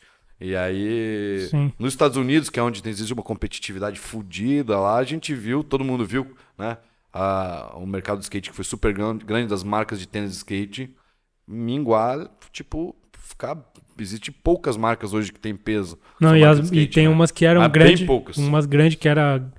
Umas que eram grandes pra caramba, tentando voltar, mas nunca não é a mesma coisa. Tipo, o Sei lá, bagulho. Fallen, Mas, mas É, o né? mercado. Aham, não a. Action ameaçou voltar, que era fodida no- Sim. nos anos 90, tá ligado? E- mas a gente, para se proteger da crise, por exemplo, das dificuldades, é, ve- a gente passou por, eu acho que duas grandes dificuldades. Em 2010, teve bastante tênis colorido de skate no Brasil. e a OUS fazia tênis com grafiteiro desde o começo e tal. Alguns tênis com bastante cor e material diferente. E deu uma inundada em 2010 de tênis colorido. E deu uma- várias lojas estavam com estoque cheio de várias marcas. E daí a gente teve ali alguns meses com a venda bem baixa. E a gente passou por uma dificuldade e tal. E nessa época aí a gente resolveu é, mudando de fábrica para uma fábrica que tinha um outro tipo de produto, um outro tipo de custo. E a gente sempre atrasou a entrega. Bastante, tipo, de 2008 a 2010 estava quase sempre atrasado. Aham. E daí a gente resolveu assim, a, a fábrica entregou mais rápido, mais barato, um- uns outros produtos diferentes. E a gente resolveu assim. Em 2017, mesma coisa. A gente passou por bastante dificuldade em 2017. E para nós, assim, o maior problema que a gente estava em 2017, o preço estava uns 15, 20% acima do preço que a gente queria. E a gente acabou fechando uma parceria no começo de 2018 com uma fábrica. E daí. Que aí dá pra baixar um pouco. E melhorou a qualidade e tal, e baixou um pouco o custo. E a gente acha que isso aí ajudou bastante, né? Sim. E daí na crise a gente vai, vai resolvendo Acaba assim, né? Olha um pouco pra coisas que você dentro não resolve coisas. nunca. Ah, É, a gente já tinha, por exemplo, esse problema em 2017, a gente se forçou a, a dar uma reduzida no custo e tal. Foi bom para nós, essa, por exemplo, a crise que a gente fechou parceria com uma fábrica hoje que, que é a Dili Sports, que faz nossos tênis, que é muito superior a todas as fábricas que já trabalharam com a gente. É uma das mais modernas É. do Brasil, é uma fábrica fodida, assim. E daí a Onde que gente é? pegou É e- no- Em Brejo Santo, no Brejo, Ceará. Ceará, né? Ah, mas a parte de desenvolvimento ali em Novo Hamburgo. Ah, Tem, a- Ah, legal. ah, faz a parte criativa de desenvolvimento, faz ali no sul, e aí quando E é tá pronto, produzido lá. produz no Ceará, ah, lá em Brejo Santo. E essa parada, pra- pra mim, parece que vocês são meio vidrados nesse bagulho de, tipo, um material novo ali, porque tem que descobrir um fio do não sei o quê. tipo, é do caralho, isso é muito foda, mano. Eu lembro que quando a gente fez o da Black Media, que a gente trocava mais ideia com o Natan lá, tipo, mano, ele é meio psicopata, assim, dessas paradas, tipo... Mano, Vocês dão importância pra isso mesmo, assim, tipo. Porque tem até hoje essa parada de feito no Brasil, então vocês vão pesquisar a tiazinha lá que faz um tecido, não sei o que, não tem tudo a gente isso. acabou de fazer as redes, né, que a gente fez lá. A no- rede, é verdade, né? que a gente fez no Ceará também. A gente foi lá no lugar, eles não sabiam fazer Não, então, desenho. an- antes disso, antes disso, desculpa. Porque aí começou só tênis, certo? Aham. E aí quando que veio a outra, sei lá, camiseta, alguma coisa, boné, sei lá. Cara, a gente começou a fazer Porque hoje vocês pro fazem time. É, tudo, começou a fazer né? camiseta pro time e tal, pra ficar legal nas fotos e tal. E aí, come... e aí fizemos uma sequência de camiseta pra vender depois. E aí foi indo. Como tinha uma base de roupa da Latex, aí de, de como fazer, a gente foi fazendo, mas o foco sempre tênis. Hoje a gente já abre mais, assim, já tem mais roupa e acessórios, assim. Ainda o foco, o, o principal é tênis. Sim, não. A gente tá fazendo as coleções e quando a gente acha coisa que curte, assim, que faz sentido pra marca, é essa parada que eu tava falando que a gente vai lá, pô, acha o lugar que faz rede, a gente que não sabe fazer rede desenhada, a gente faz um desenho nosso na rede, que nenhuma cidade inteira consegue fazer, a gente cons- fez os caras fazer. E o negócio sempre sendo feito do Brasil, no Brasil, tá ligado? De algodão reciclado e um tema que é bem da região que a gente tá produzindo tênis, tá ligado? Fechou. Esse, é esse bagulho. Então, esses valores, que eu falo de concorrência, blá, blá, não. A gente tem alguns valores, algumas ideias. E, e essa parada que, que a gente acaba ch- chamando grupo de pessoas, atingindo grupos de pessoas que acham que isso é louco. E funciona, comercialmente funciona essa parada dos valores de, de se vender como isso e tal, tipo, no fim dá grana pra continuar fazendo isso? Como que Cara, é? isso aí é meio que é difícil de mensurar, né? Sim. Mas a gente tá vivo até hoje, 11 Sim. anos, então. E é o que a Ah. gente gosta de fazer, né? Se É a o que gente acertou nisso, hora. é por, é por causa disso, ou tem outra coisa que acertou e não sabe o que, que tá funcionando. tá? Mas a gente conseguiu, ah, mesmo nas todas as crises, que toda empresa, ainda independente no Brasil, ficar se fudendo com finanças, né? O banco não cobra barato, o banco cobra caro. Se precisar crescer qualquer coisa, você tem que pegar dinheiro no banco. Então, você fica nesse ciclo. Sim. E pra gente. A gente conseguiu passar todos, todos esses anos sempre melhorando um pouquinho todo ano. Tipo, mesmo no- nos perrengues, a gente acabou. Não, a gente não deu um passo pra trás, assim. Então a gente conseguiu sempre dar uns passos pra frente mesmo, resolvendo os problemas, assim, né? Resolvendo o que, que tá errado e resolvendo uma vez por todas. Tipo assim. Sim, tá não, ligado? caralho. Tem. Quantos modelos de tênis já fizeram na história? Cara, tá mais 700 e poucos, velho. Caramba. Perdemos, perdemos um pouco as contas. Ah, não, é 700 e alguma coisa. Tinha uma média de um a cada seis dias. Ah, um a cada se- seis dias Um a cada média, seis é. dias. Eu lembro Um- que uma- vocês falavam isso Uma daí. versão nova a cada seis dias na Eu sei. média, né?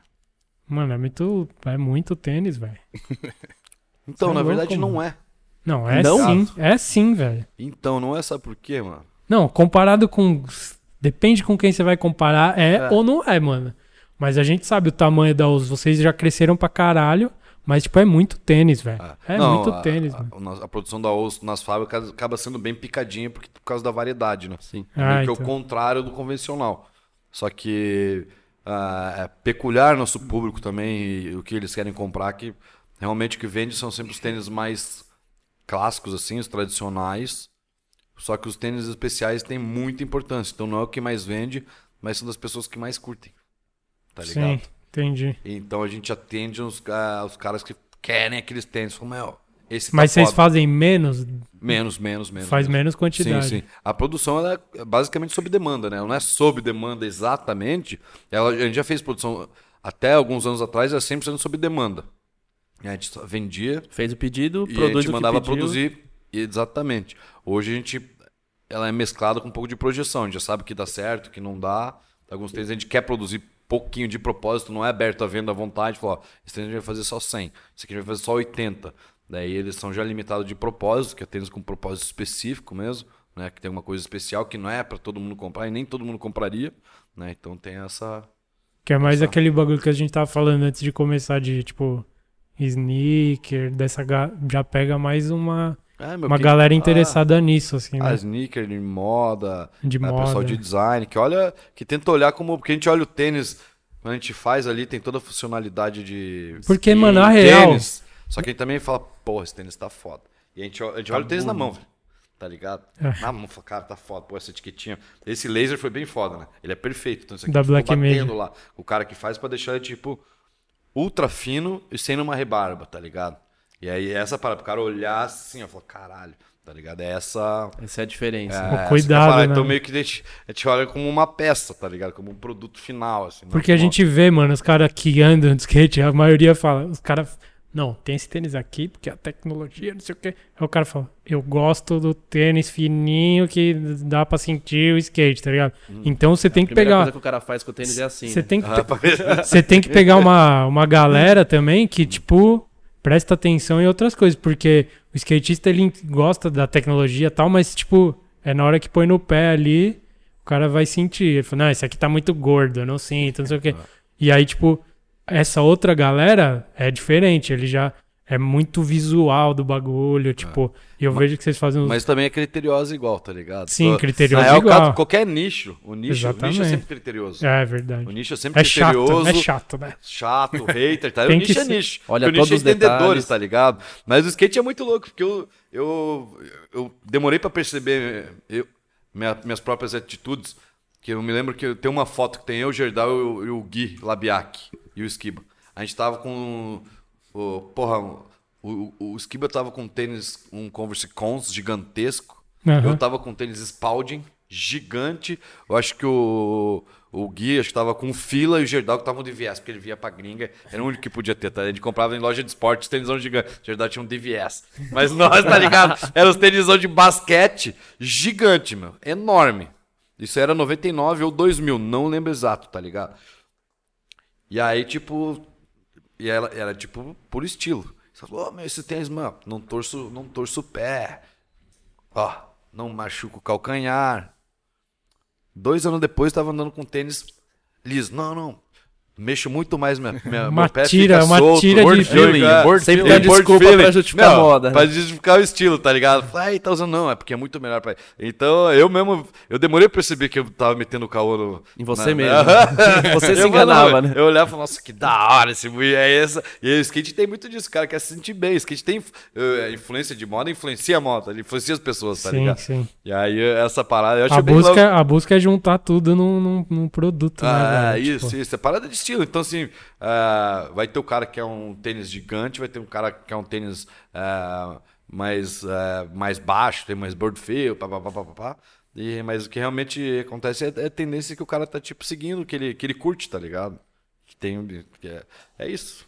Entendeu? Sim. A tecnologia importa muito, mas como o cara tá se sentindo é o que importa mais, tá ligado? É é que Já saíram vários tênis tecnológicos, mesmo um que era fudido, que era o EQ, lembra? Um da Nike que não acabava nunca, mano. O Zoom Tray e o EQ. Só que eles eram feios, tá Era ligado? feio demais. mano. Ninguém, mano. Mas era aí, mano, esse bagulho aí, usava, tá tênis, ligado? esse, ele é feio. Porque hoje eu vejo uns caras falando, esse tênis aqui, olha que lindo. Aí eu olho e falo, não é possível, tá ligado? tipo, sempre tem alguém que você tá falando que é feio, mas, mano. Não, ele foi considerado feio. Eu achava o Zoom Tray legal, na real. é. Mas o. Mas quem H- foi considerado feio por quem? Pelo Não, mercado. o, o- grupo das pessoas, tá ligado? tipo, que ninguém abraçou. e Não era. Tinha oportunidades, tá ligado? Não, foi, não virou trend. Senão as pessoas iam atrás, velho. E falar, ah, não, é muito caro. E aparece um outro tênis lá, caro pra cara. Os caras compram igual, tá ligado? Ou outra coisa. Então, fala, ah, não. É.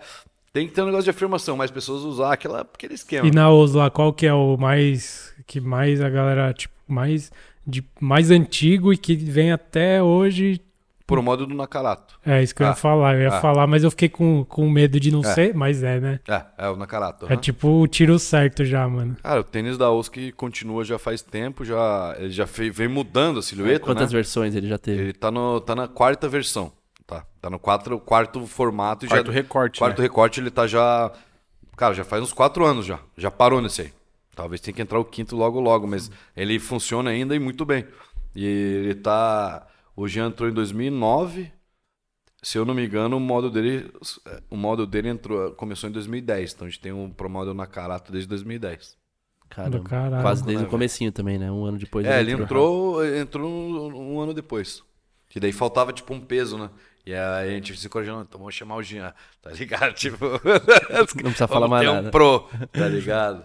Então, isso daí é um assunto da hora da gente falar. Qual que é a importância de ter um nome no, no produto, tipo, esse aqui é desse cara, esse aqui é dessa mina, tal, tipo, o que que, é de, que que é de bom pra marca e pro cara assinar o produto, tá ligado? Porque tem muita gente que não não entende muito a importância dessa parada em shape, em tênis, em nada assim, tipo. Ó, O, do shape, ele, eu acho que é bem diferente do tênis. Sim. Pra mim, o tênis, o cara tem que entregar alguma coisa pro consumidor, tá ligado?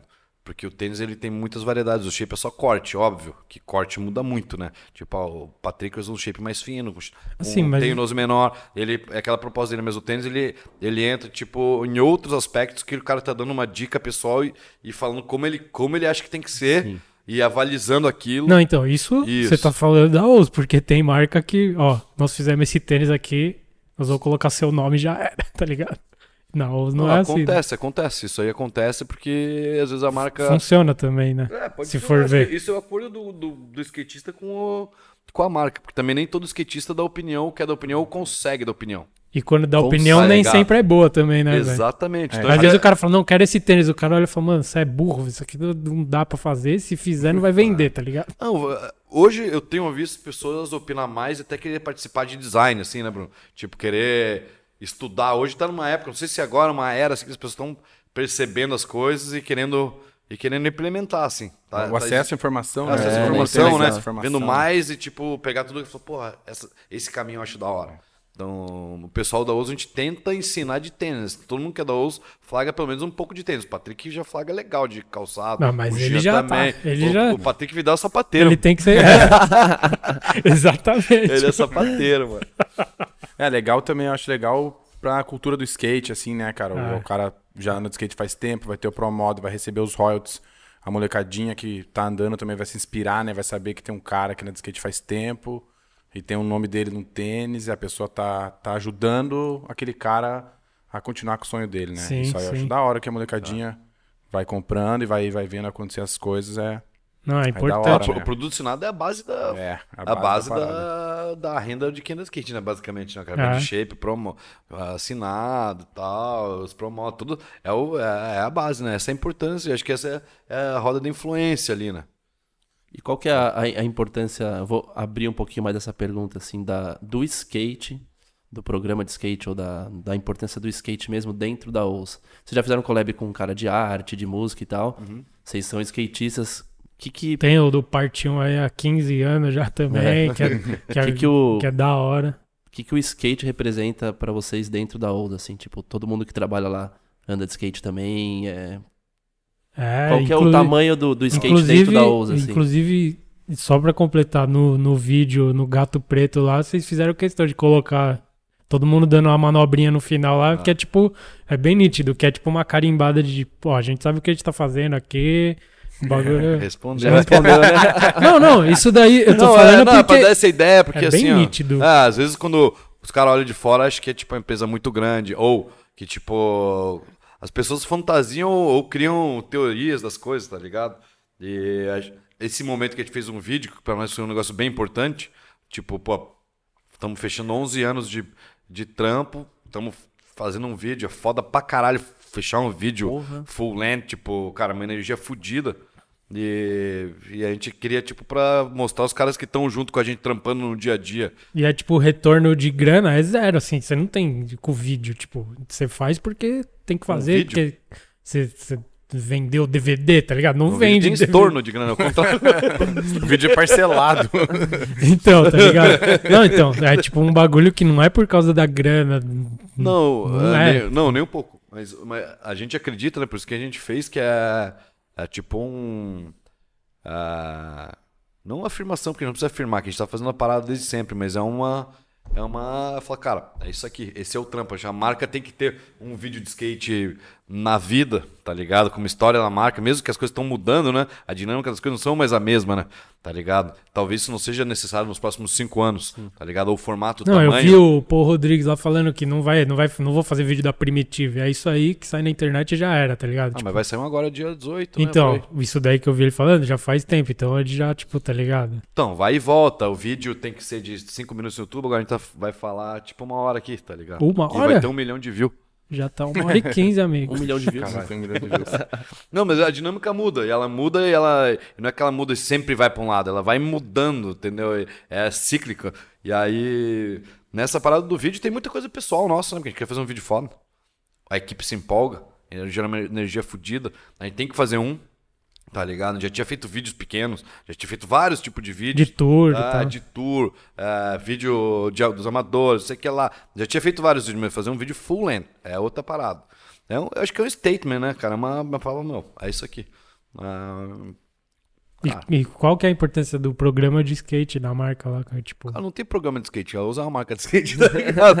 é, é, o- é o- é o não, contrário. entendeu? É. Ah, é o contrário, na verdade. O, a gente tem programas, a gente, a gente tenta explicar que ela usa mais do que uma marca de skate. É, é basicamente o contrário do que as marcas esportivas que entram no skate, porque eles fazem programas de skate. É, dentro Entendeu? da marca tem uma Isso. portinha que é o skate. Lá gente- Isso. é o skate que, que Ah. manda lá, desde o começo e tal. É, é a porta inversa, é totalmente Você abre umas inversa. portinhas pra alguns universos que se conectam Não, ao a gente skate tenta também. fazer né? a OUS ah, com marca de skate de DNA, assim, de verdade, mas tentar ela falar com o universo de cultura urbana em geral. É, então, porque o tá skate, o ligado? skate ele já conversa com isso antes de naturalmente, ele é música, E estilo. a- mas a gente já fez isso desde 2008, né? desde quando começou a OUS, né? Na primeira coleção a gente já lançou, né? Com o Bug e com o Laíde Tavares, né? É, com o Rimonte, fez em linha, tipo, com a o linha Rimon. Imperial, a linha Collab. Era justamente Imperial era tecido nada tênis com Tecido que não era de, de, Que não de dá pra andar de calçado, skate. Que não pra andar de Não. skate, era Imperial, era Sim. tipo, isso é um bagulho diferente, premium, um tecido que o cara nunca viu na vida,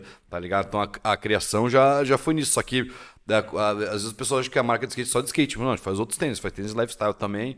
E mostrar que, mostrar que isso aí tem- tá dentro de uma cultura maior, entendeu? Sem tirar peso nenhum do skate e, e ao mesmo tempo Não, o skate ah. se mantém e você expande. Depois dele você Sim, expande, né, isso velho? mesmo. Ah, isso, isso, tem essa, Bem isso aí. essa, é, essa parada. Então, na real, é o contrário, assim, não tem peso. É uma, a gente, a gente pô, passa, muito tempo fazendo, ah, vamos desenvolver borracha, a gente tá desenvolvendo tipo de borracha. A gente tem uma borracha de formação que desenvolveu, que tem abrasão melhor, que é assim assado, que funciona mais, com melhor grip, com melhor abrasão, que é para desgastamento. Então, essa parada é tudo questão do skate. Como é a nossa criação desde o começo e já sabemos o caminho e como fazer, testar essa parte de skate, tipo, é quase um cotidiano, tá ligado? O cara, quando manda um, um currículo lá pra US, tem que mandar um, um vídeo promo também ou não?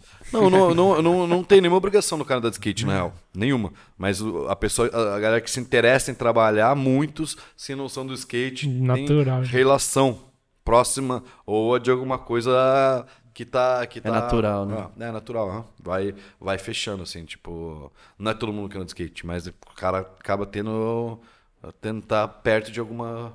tá perto de alguma coisa, tá ligado? Sim, sim. Tá, tá dentro do universo, não é, não é, não é aleatório. Não, não é tipo. Não, e aí essa relação com outros universos aí, tipo, como que é que vocês escolhem? Tipo, tinha o parte 1, daí chamou outro cara da música, e não sei quem, tipo, como que é essa? Quem que decide essas coisas lá dentro, tipo, como vai fazer?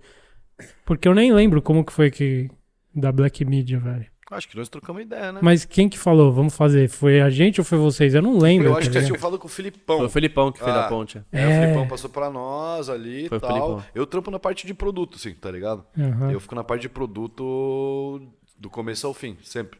Sim. Desde o começo.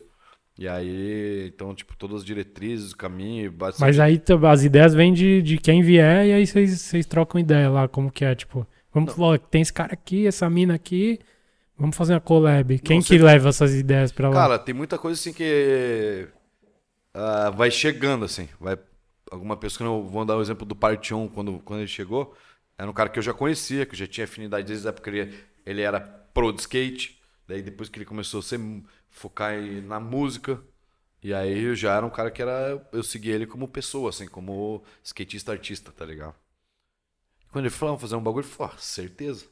É óbvio, tá ligado? é claro. Então meio que não, não, não targeteado também, tipo, ah, precisamos um skatista não artista. tem isso, né? Ah. Com esse perfil, com essa idade que atinge Não, esse é meio que vai acontecendo e as pessoas vão chegando.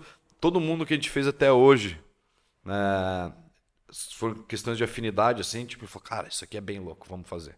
E não foi. A gente ainda não chegou num negócio que a gente ficou.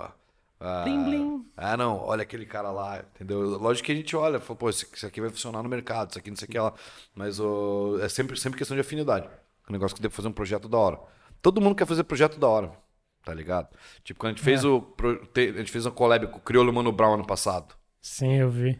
Ué, um puta de um trampo envolve todo mundo na empresa. Não é tipo, ah, design de produto. Mano, tem que produzir, tem que entregar, alguém tem que embalar, tem que chegar a tempo, tem que faturar, tem que cobrar, tem que receber. Mano, E é todo mundo. também, e da- do lado dos caras lá, os caras já são muito gigantes. Tipo, é outra conversa já pra, É outra pra conversa. decidir, pra É, tantas outro aprovar. tempo, outro tempo. Ter a E camiseta, o que, que vai escrever atrás. Ah, pode escrever isso, A cor do camuflagem. pode. Ah. Tudo isso, né, velho? Mas assim, quando você vê projetos, as pessoas ficam empolgadas, o bagulho sai louco.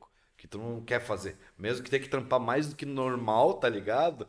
É sempre assim, cara, tem um projeto, o, o negócio, o trabalho tem que incentivar, tá ligado? Você fala, caralho, que bem louco. E daí todo mundo trampa, o trampo fica da hora. As coisas meladas, assim, que tipo, cara, fica meladão, ninguém tá nem Sim. aí, vira uma bosta, entendeu? Não Fazer tem por sucesso fazer. porque ni- ah, não dá certo, velho. Então, e agora, quando uma parada fecha, assim, todo mundo fala: caralho, mano, vamos fazer umas fotos foda. não. Mano, Da tá ligado? muito da E aí, hora. É, e aí vai empolgação é crescendo. muito bom, né, mano? É muito mano, pra você ter ideia do parte 1, mano, tem um maluco que chama o, Su- o Suzuki, o Rodrigo Suzuki, Uhum. que Sim. trampa na OS. Já vocês conheceram, né? Já Lógico. faz nove anos, mais ou menos. Dez anos, sei lá.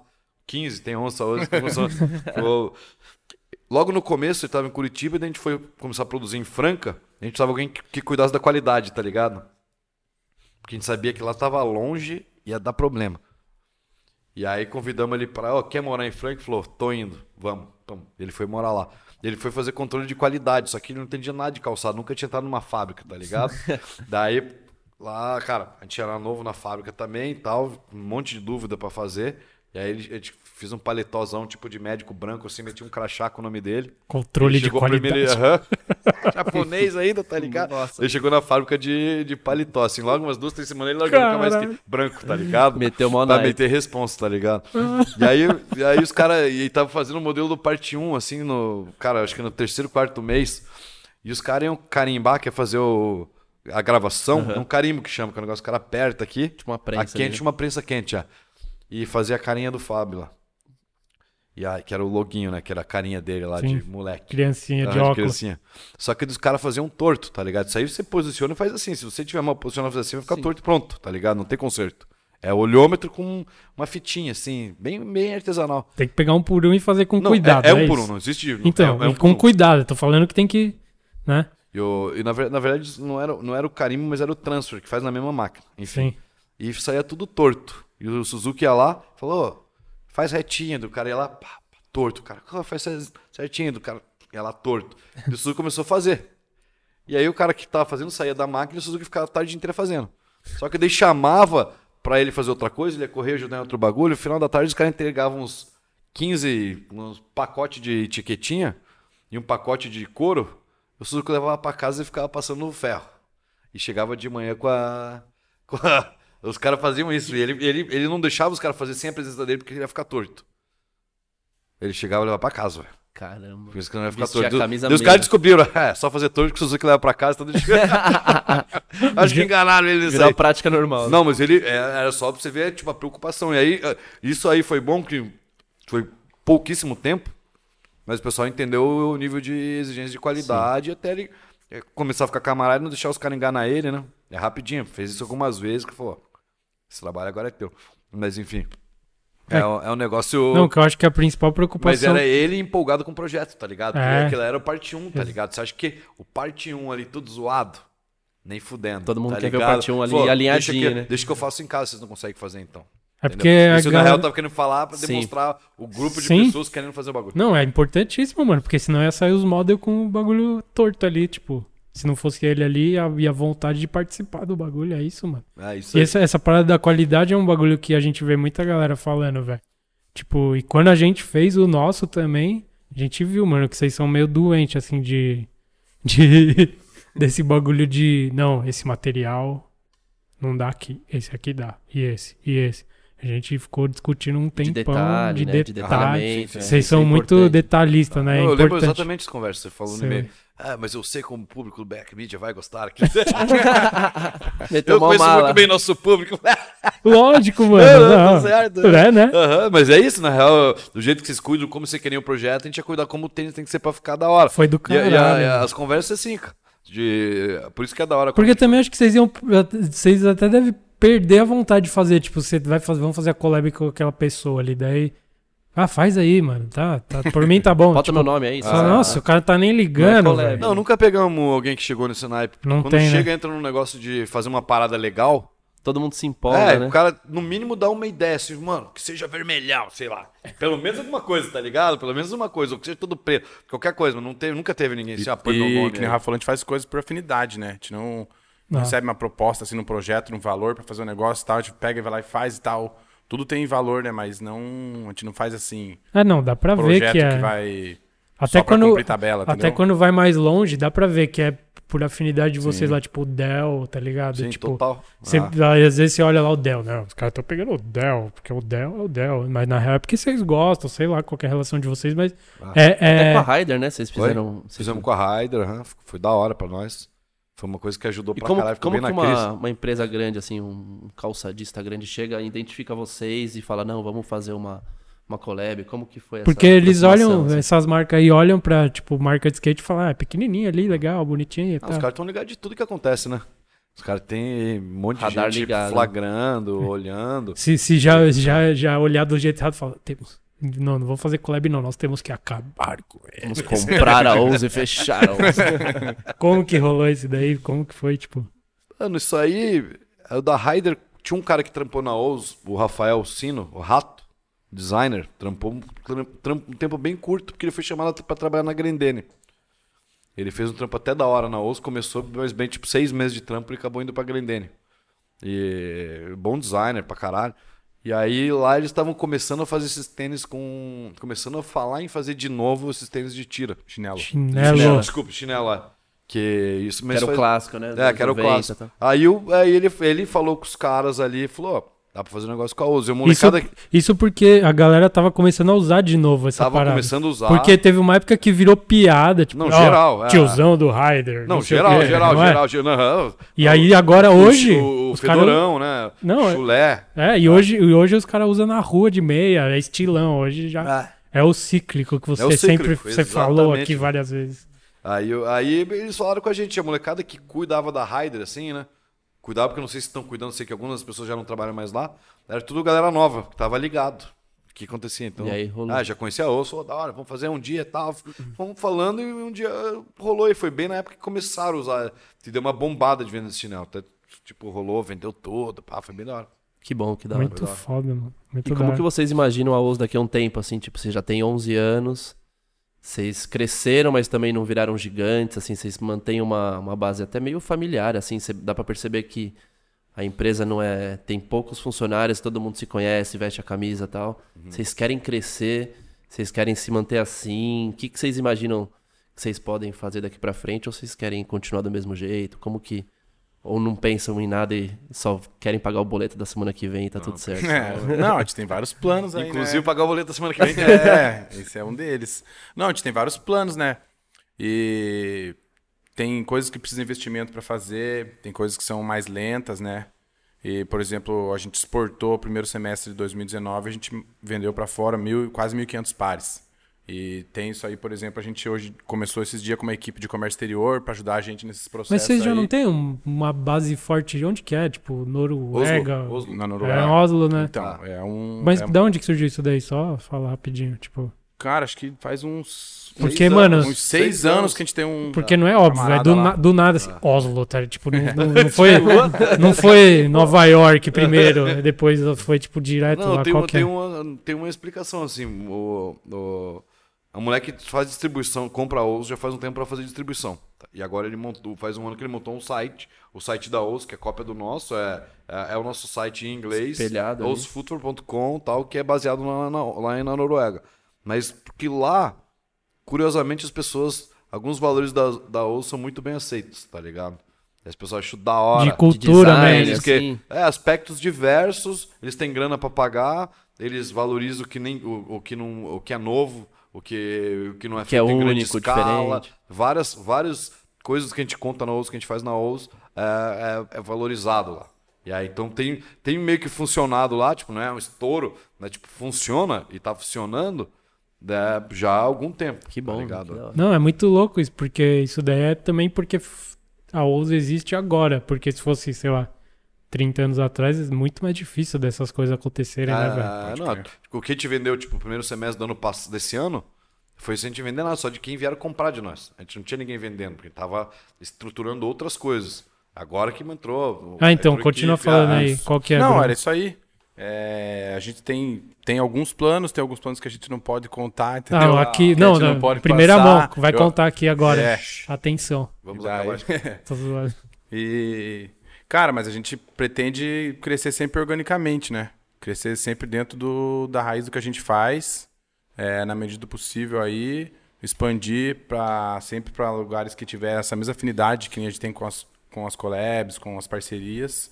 E é isso aí, que nessa parceria que a gente tem no Ous Future, e a gente crescer organicamente e, detalhes dos planos aí, a gente tem Não, coisa que é- não dá pra falar. Mas é importante, assim, a empresa crescer, porque todo mundo quer crescer, assim. Tipo, o Patrick Vidal quer vender mais tênis com o nome dele. Os moleques que estão trabalhando há anos querem ter crescimento profissional. Se a empresa não cresce, ninguém cresce, né?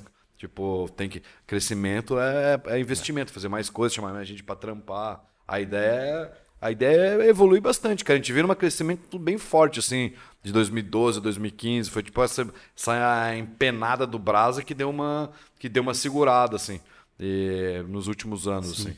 E agora a gente já tá, já tá entendendo o que a gente conseguiu fazer, tá indo, tá indo já legal pra cima, assim, então tá, tá da hora. Mas acho que o- é importante ter relevância e ter um tamanho e, e crescer, porque as pessoas estão lá e estão querendo crescer também. Tem mais gente querendo vir, gente querendo fazer. Então é, tem essa parada assim que é de, de fazer o negócio acontecer é, mais, tá ligado? Vocês já recusaram o collab já? Já, opa. Já? Nossa. Você vê se cada coisa que chega. Pô, vocês são ruins, mano. Faz o Não. tênis das pessoas aí, velho. Das pessoas aí, dos caras, nada Não, ver. não, cara. Vai chover um- direct agora. Fazer um, proje- um projeto especial dá um puta de um trampo. Muito. Tipo, envolve todo mundo, velho. É um puta de um trampo. Tipo, se a gente fosse cobrar esse trabalho, ia ser muito caro. Porque o que se vende é. Ele é, ele é um projeto pra contar uma história. Pô, esse aqui é o Black Media. Palmilha do Márcio Moreno. Pá, a gente contou um bagulho. Tipo, tem uma. É, é, é por isso, tá ligado? É pra passar uma mensagem pras pessoas, pra fazer um projeto que seja. que tenha valor, é isso. Porque é dar um trampo do caralho. Dá, mano. Meu, Dá um puta de um trampo, tá ligado? Não, eu imagino, Não, velho. A gente, a gente viu. A gente tava do outro lado. Tipo, já tinha um monte de coisa pra pensar. Imagina. E, e a gente nem tava fazendo a parada com a mão mesmo, a gente fazendo. Quem tava fazendo era vocês lá e vendo e dando opção e Vocês tal. são loucos de fazer tênis. Mano, é muito louco, velho. É É, muito tênis, é- coisa. isso a gente descobriu depois que a gente já. Já já tava era- fazendo. Já tinha passado de 25 de agosto, a gente falou, é foda pra caralho esse bagulho aí. E, não, só uma outra pergunta. Qual que, é o ta- qual que é o tamanho dessa parte de collab na OZ hoje? Tipo, porque tem os modelos, modelo da OZ mesmo, tal, que vocês Aham. criam. E tem os- esses collab, parceria. Tem, sei lá, umas que são meio que fixas, que todo, todo, cada período de tempo sai. Ah, não, tipo, Mas pro qual- modo não conta, né? Pro modo é pro modo. É, não, tô falando de collab, Collab. mesmo especial, assim, tipo essa daí do Mano Brown, sei lá. Cara, não tem frequência nem tamanho específico. A gente tá cada vez é, arredondando mais esse trabalho, assim, tentando fazer até menos, só que com mais profundidade, assim, tipo, um Mas vocês não pensam, tipo, cada ano tem que ter pelo menos duas ou três, sei lá, não tem isso. Não, né? não tem, só que na real tem excesso, assim, a gente fica meio que jogando pra frente pra tentar para tentar dar conta e fazer cada projeto fazer com mais profundidade, assim, tipo, pô, conseguir fazer uma campanha mais foda, um vídeo mais foda, é, entregar o produto mais redondo, assim, tá ligado? De, de pô, as pessoas quererem mais, então fazer um projeto com profundidade, assim. Entendeu? Isso dá mais trabalho ainda. Sim. Mas já que dá trabalho, tipo, é pra fazer valendo, tá ligado? tipo isso aí, já que, já que é assim, Não, do caralho. Da Acho hora. que é isso, hein, Acho mano. é Nós te isso. falamos, contamos uma história. Tem alguma história engraçada aí pra contar? bicho, Conta uma várias, história. cara. Cara, tem Compra aí, várias. conta uma historinha aí, Cara, legal, mano. Teve um Que a história da marca- que a gente lançou que deu bastante problema, cara. Ah. Era o modelo chamado Bets. Bets. Aí ele Bets tinha de apostas. Aí, não, Bets de... É um jogo de, de Sabe taco taco? na... Sim. Sim, tô ligado. Na uma. Bets. Bets. Aí ele tinha um material, como que é daquele material aqui? Era, um, era uma injeçãozinha de TPU. Fala perto aí, meu. Era uma injeção de TPU. Aí tivemos bastante Ah, de problema. TPU, tô É, ligado. TPU. Muito... Esse material, cara, Ai. eu adoro. Eu nem... Você acha que eu... Você acha que quem Não, tá não, ouvindo... não, era um tênis. Você acha que quem tá ouvindo sabe o que é TPU, TPU, velho? da azar do material, né? Então, a gente Sapateiro tava tendo do problema e a gente foi, no, foi, foi pra fábrica. Fomos umas três pessoas pra Não, mas antes de explicar o problema, só explicar que era o tênis, pra galera talvez lembrar ali. bala. Que era o tênis, ele era, ele era tipo tecnológico, era o nosso primeiro tênis tecnológico que a gente conseguiu fazer lá em Franca. Ele era tudo aplicado emborrachado, assim, tá ligado? Aham. É, com relevos, para várias, era uma, eram vários relevos emborrachados grudados no tênis. Pode crer. Isso aí faz quatro anos, cinco. Por aí, cinco anos. E a frente era camurça, ainda tinha emborrachado. Tipo, o tênis tava, tipo, indestrutível. A gente lançou numa feira urb lá, tipo, foi tipo sensação, falando, caralho, que bagulho foda. A gente lançou, no, lançou junto com o Eno. Foi na mesma época. Tinha o Eno e o Betts. Foram os dois tênis que a gente lançou no mesmo, na mesma coleção. E o Betts, tipo, falou, caralho, é foda. E aí todo mundo achou foda. Tênis, tipo, porra, durabilidade de teste tava, tipo, fudido. Daí, Cara, só deu problema. Isso foi um dos detalhes que deu, né, nesse tênis aí. Aí a gente foi pra fábrica e eu não participo tanto do produto, né? Participo só de algumas partes. E eu falei, não, vou junto no fornecedor e tal. Chegamos no cara que fazia. O cara trabalhava só das quatro e meia da tarde até as quatro da manhã, porque ele não falava com a mulher dele. E ela trabalhava das sete da manhã às quatro da tarde. Na mesma empresa deles. Aí já ficamos ficar de cabreiros. cara já. É, e os problemas é porque, tipo, o, Já passa o uma cara demorava segurança, pra entregar esse injetado ali, e às vezes quando entregava tava torto, ou descolava, daí começou a descolar. E aí, cara, era só bosta. Torto. E Isso é, isso é o por trás dos projetos, né? Ainda nesse dia, é, a gente tava na, na fábrica desse material aí, eu falei, "Ô, onde que é o banheiro? O cara, não, é ali no banheiro. Fui entrar no banheiro, só cuidado. Cuidado que eu tô criando uma águia ali em cima do chuveiro. os os caras loucos, meu. Cara, E- uma águia. Uma águia. Não, e a- Sentido E, tipo, e nenhum. os tênis assim. atrasados, as coisas dando problema. Cara, com uma E águia o lá, cara com velho. uma águia. Falou que tava comprando ração e tal, e cuidando minhoca ali, do né? bicho. Aí ferrou. Mano, tá foda. E aí. Nossa, e já, dá aconteceu- aquela, já dá aquela desanimada na vida, né? Você fala, mano, o que, que eu tô que, que eu tô fazendo? fazendo aqui? dizia, E as ó. pessoas esperando aquele tênis lá chegar na loja lá. Mano. e a gente com uma um água banheiro É, que- E aí meu tinha Deus. outra fita aí, né, meu? Quando o tênis tava tudo certinho, não descolava aquela peça, velho, eles branquiçavam a, a, a frente dele da Camurça. E a gente não conseguia descobrir como, por que tava esbranquiçando. E aí o cara da Camurça falou que era a injeção do cara, que era o, a, A borracha. ali, sei lá. E o cara da borracha falou que era impossível. Era o cara da sola. Daí todo mundo foi jogando um pro outro, velho. E ninguém. E, e, mano, quando dava tudo certo, o tênis esbranquiçava. O cara usava um dia esbranquiçava a frente aqui, velho. Caramba. E a gente deu- não, matou o projeto, foi um dos projetos mais fudido, mais caro. E aí a gente não teve os parceiros certos pra fazer e levamos azar pra caralho, tá ligado? Cara, deu, olho- deu azar mesmo. azar da porra, velho. tava- E aí depois a gente descobriu que o problema era da camurça, cara, que é uma camurça meia boca que a fábrica tava usando, que tinha um tingimento que não era bom o suficiente e tinha um pigmento que eles usam para amaciamento, que era esse branco aí que vinha à superfície quando você quando você Usava, quando você né? usava e suava, tá ligado? Nossa. Mano, esse foi foda. Aí não rolou, foi então. só mostraram lá na Não, a feira. gente entregou, foi. Não, alguns deu certo, entendeu? Entendi, alguns tênis, entendi. mas Não, a deu entregou, bastante foi, problema. Foi, a pessoa usava, descolava, ficava branco ali. Deu uns problemas aí. A gente tava lá pra resolver. Quando viu, tava com Caralho. aqueles malucos lá. Ah, esse aí foi foda. Mas projeto de desenvolvimento é assim, tipo, daí você vai aprendendo, né? Questão de algumas coisas que você tem que ir mais fundo em teste. Tipo, hoje em dia. Tem que perguntar pro cara da farm, você fala com a sua mulher, Como que tá relação? conhece o animal, sócio, é, Tá tudo bem o casamento? solteiro? tá tudo bem aí o casamento, o banheiro, tem algum animal de estimação? Alguma ave aí de É, tipo, estimação? ho- hoje tem na fábrica, lá no Novo Hamburgo, tem a fábrica e tem o laboratório, já lá no sul mesmo, laboratório dentro da fábrica. De Mas- jaleco, tem que usar jaleco lá, Não, igual o Suzuki lá? não, Não, não, tipo Suzuki, mas é laboratório, meu, com várias, De Ah, teste. vários padrões. Laboratório com várias máquinas. E laboratório lá no Nordeste também, quando tá produzindo, também pega tênis que é laboratório. Que Vários tipos. Ah, tem outra. Já é questão de tecnologia, né? Que daí é essa evolução, né? De Tem que conhecer. fazer aquele videozinho institucional, os tênis da o são confeccionados do laboratório, aquelas imagens em mais alta em slow motion com as tiazinhas na máquina assim. Não, as Tem a propaganda da palmilha lá, né? Ah, Dá pra passar essa aí. passou um rolo Já viram isso aí? cima das palmilhas. Já viu isso aí?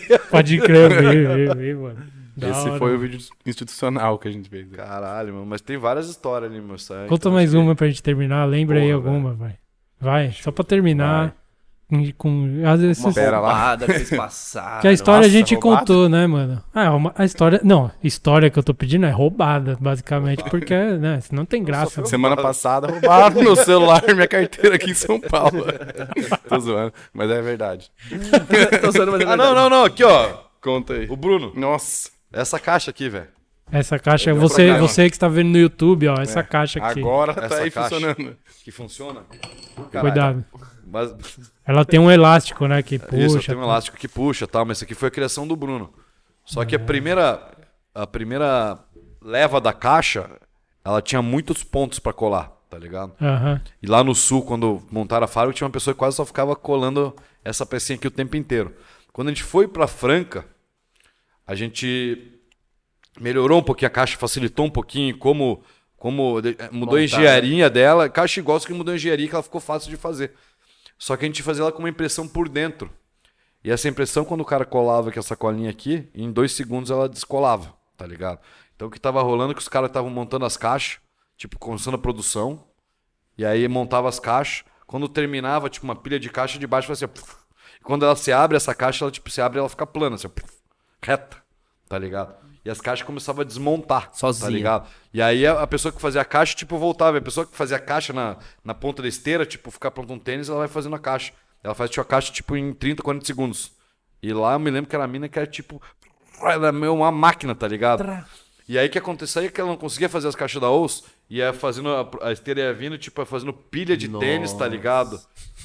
que é muito mais demorado que uma caixa pra fazer, tá ligado? E aí empilhando tênis, tá ligado? E a caixa não, as caixas não venciam. Quando eu tava chegando lá em cima, a pilha de caixa, a de baixo começava a... Nossa. Aí o dono da fábrica falou, meu, resolve essa caixa aí, senão eu vou falir, meu, porque minha fábrica vai parar, Vai cara. Aham, vou falir. O cara falou, vou falir se não arrumar essa caixa aí.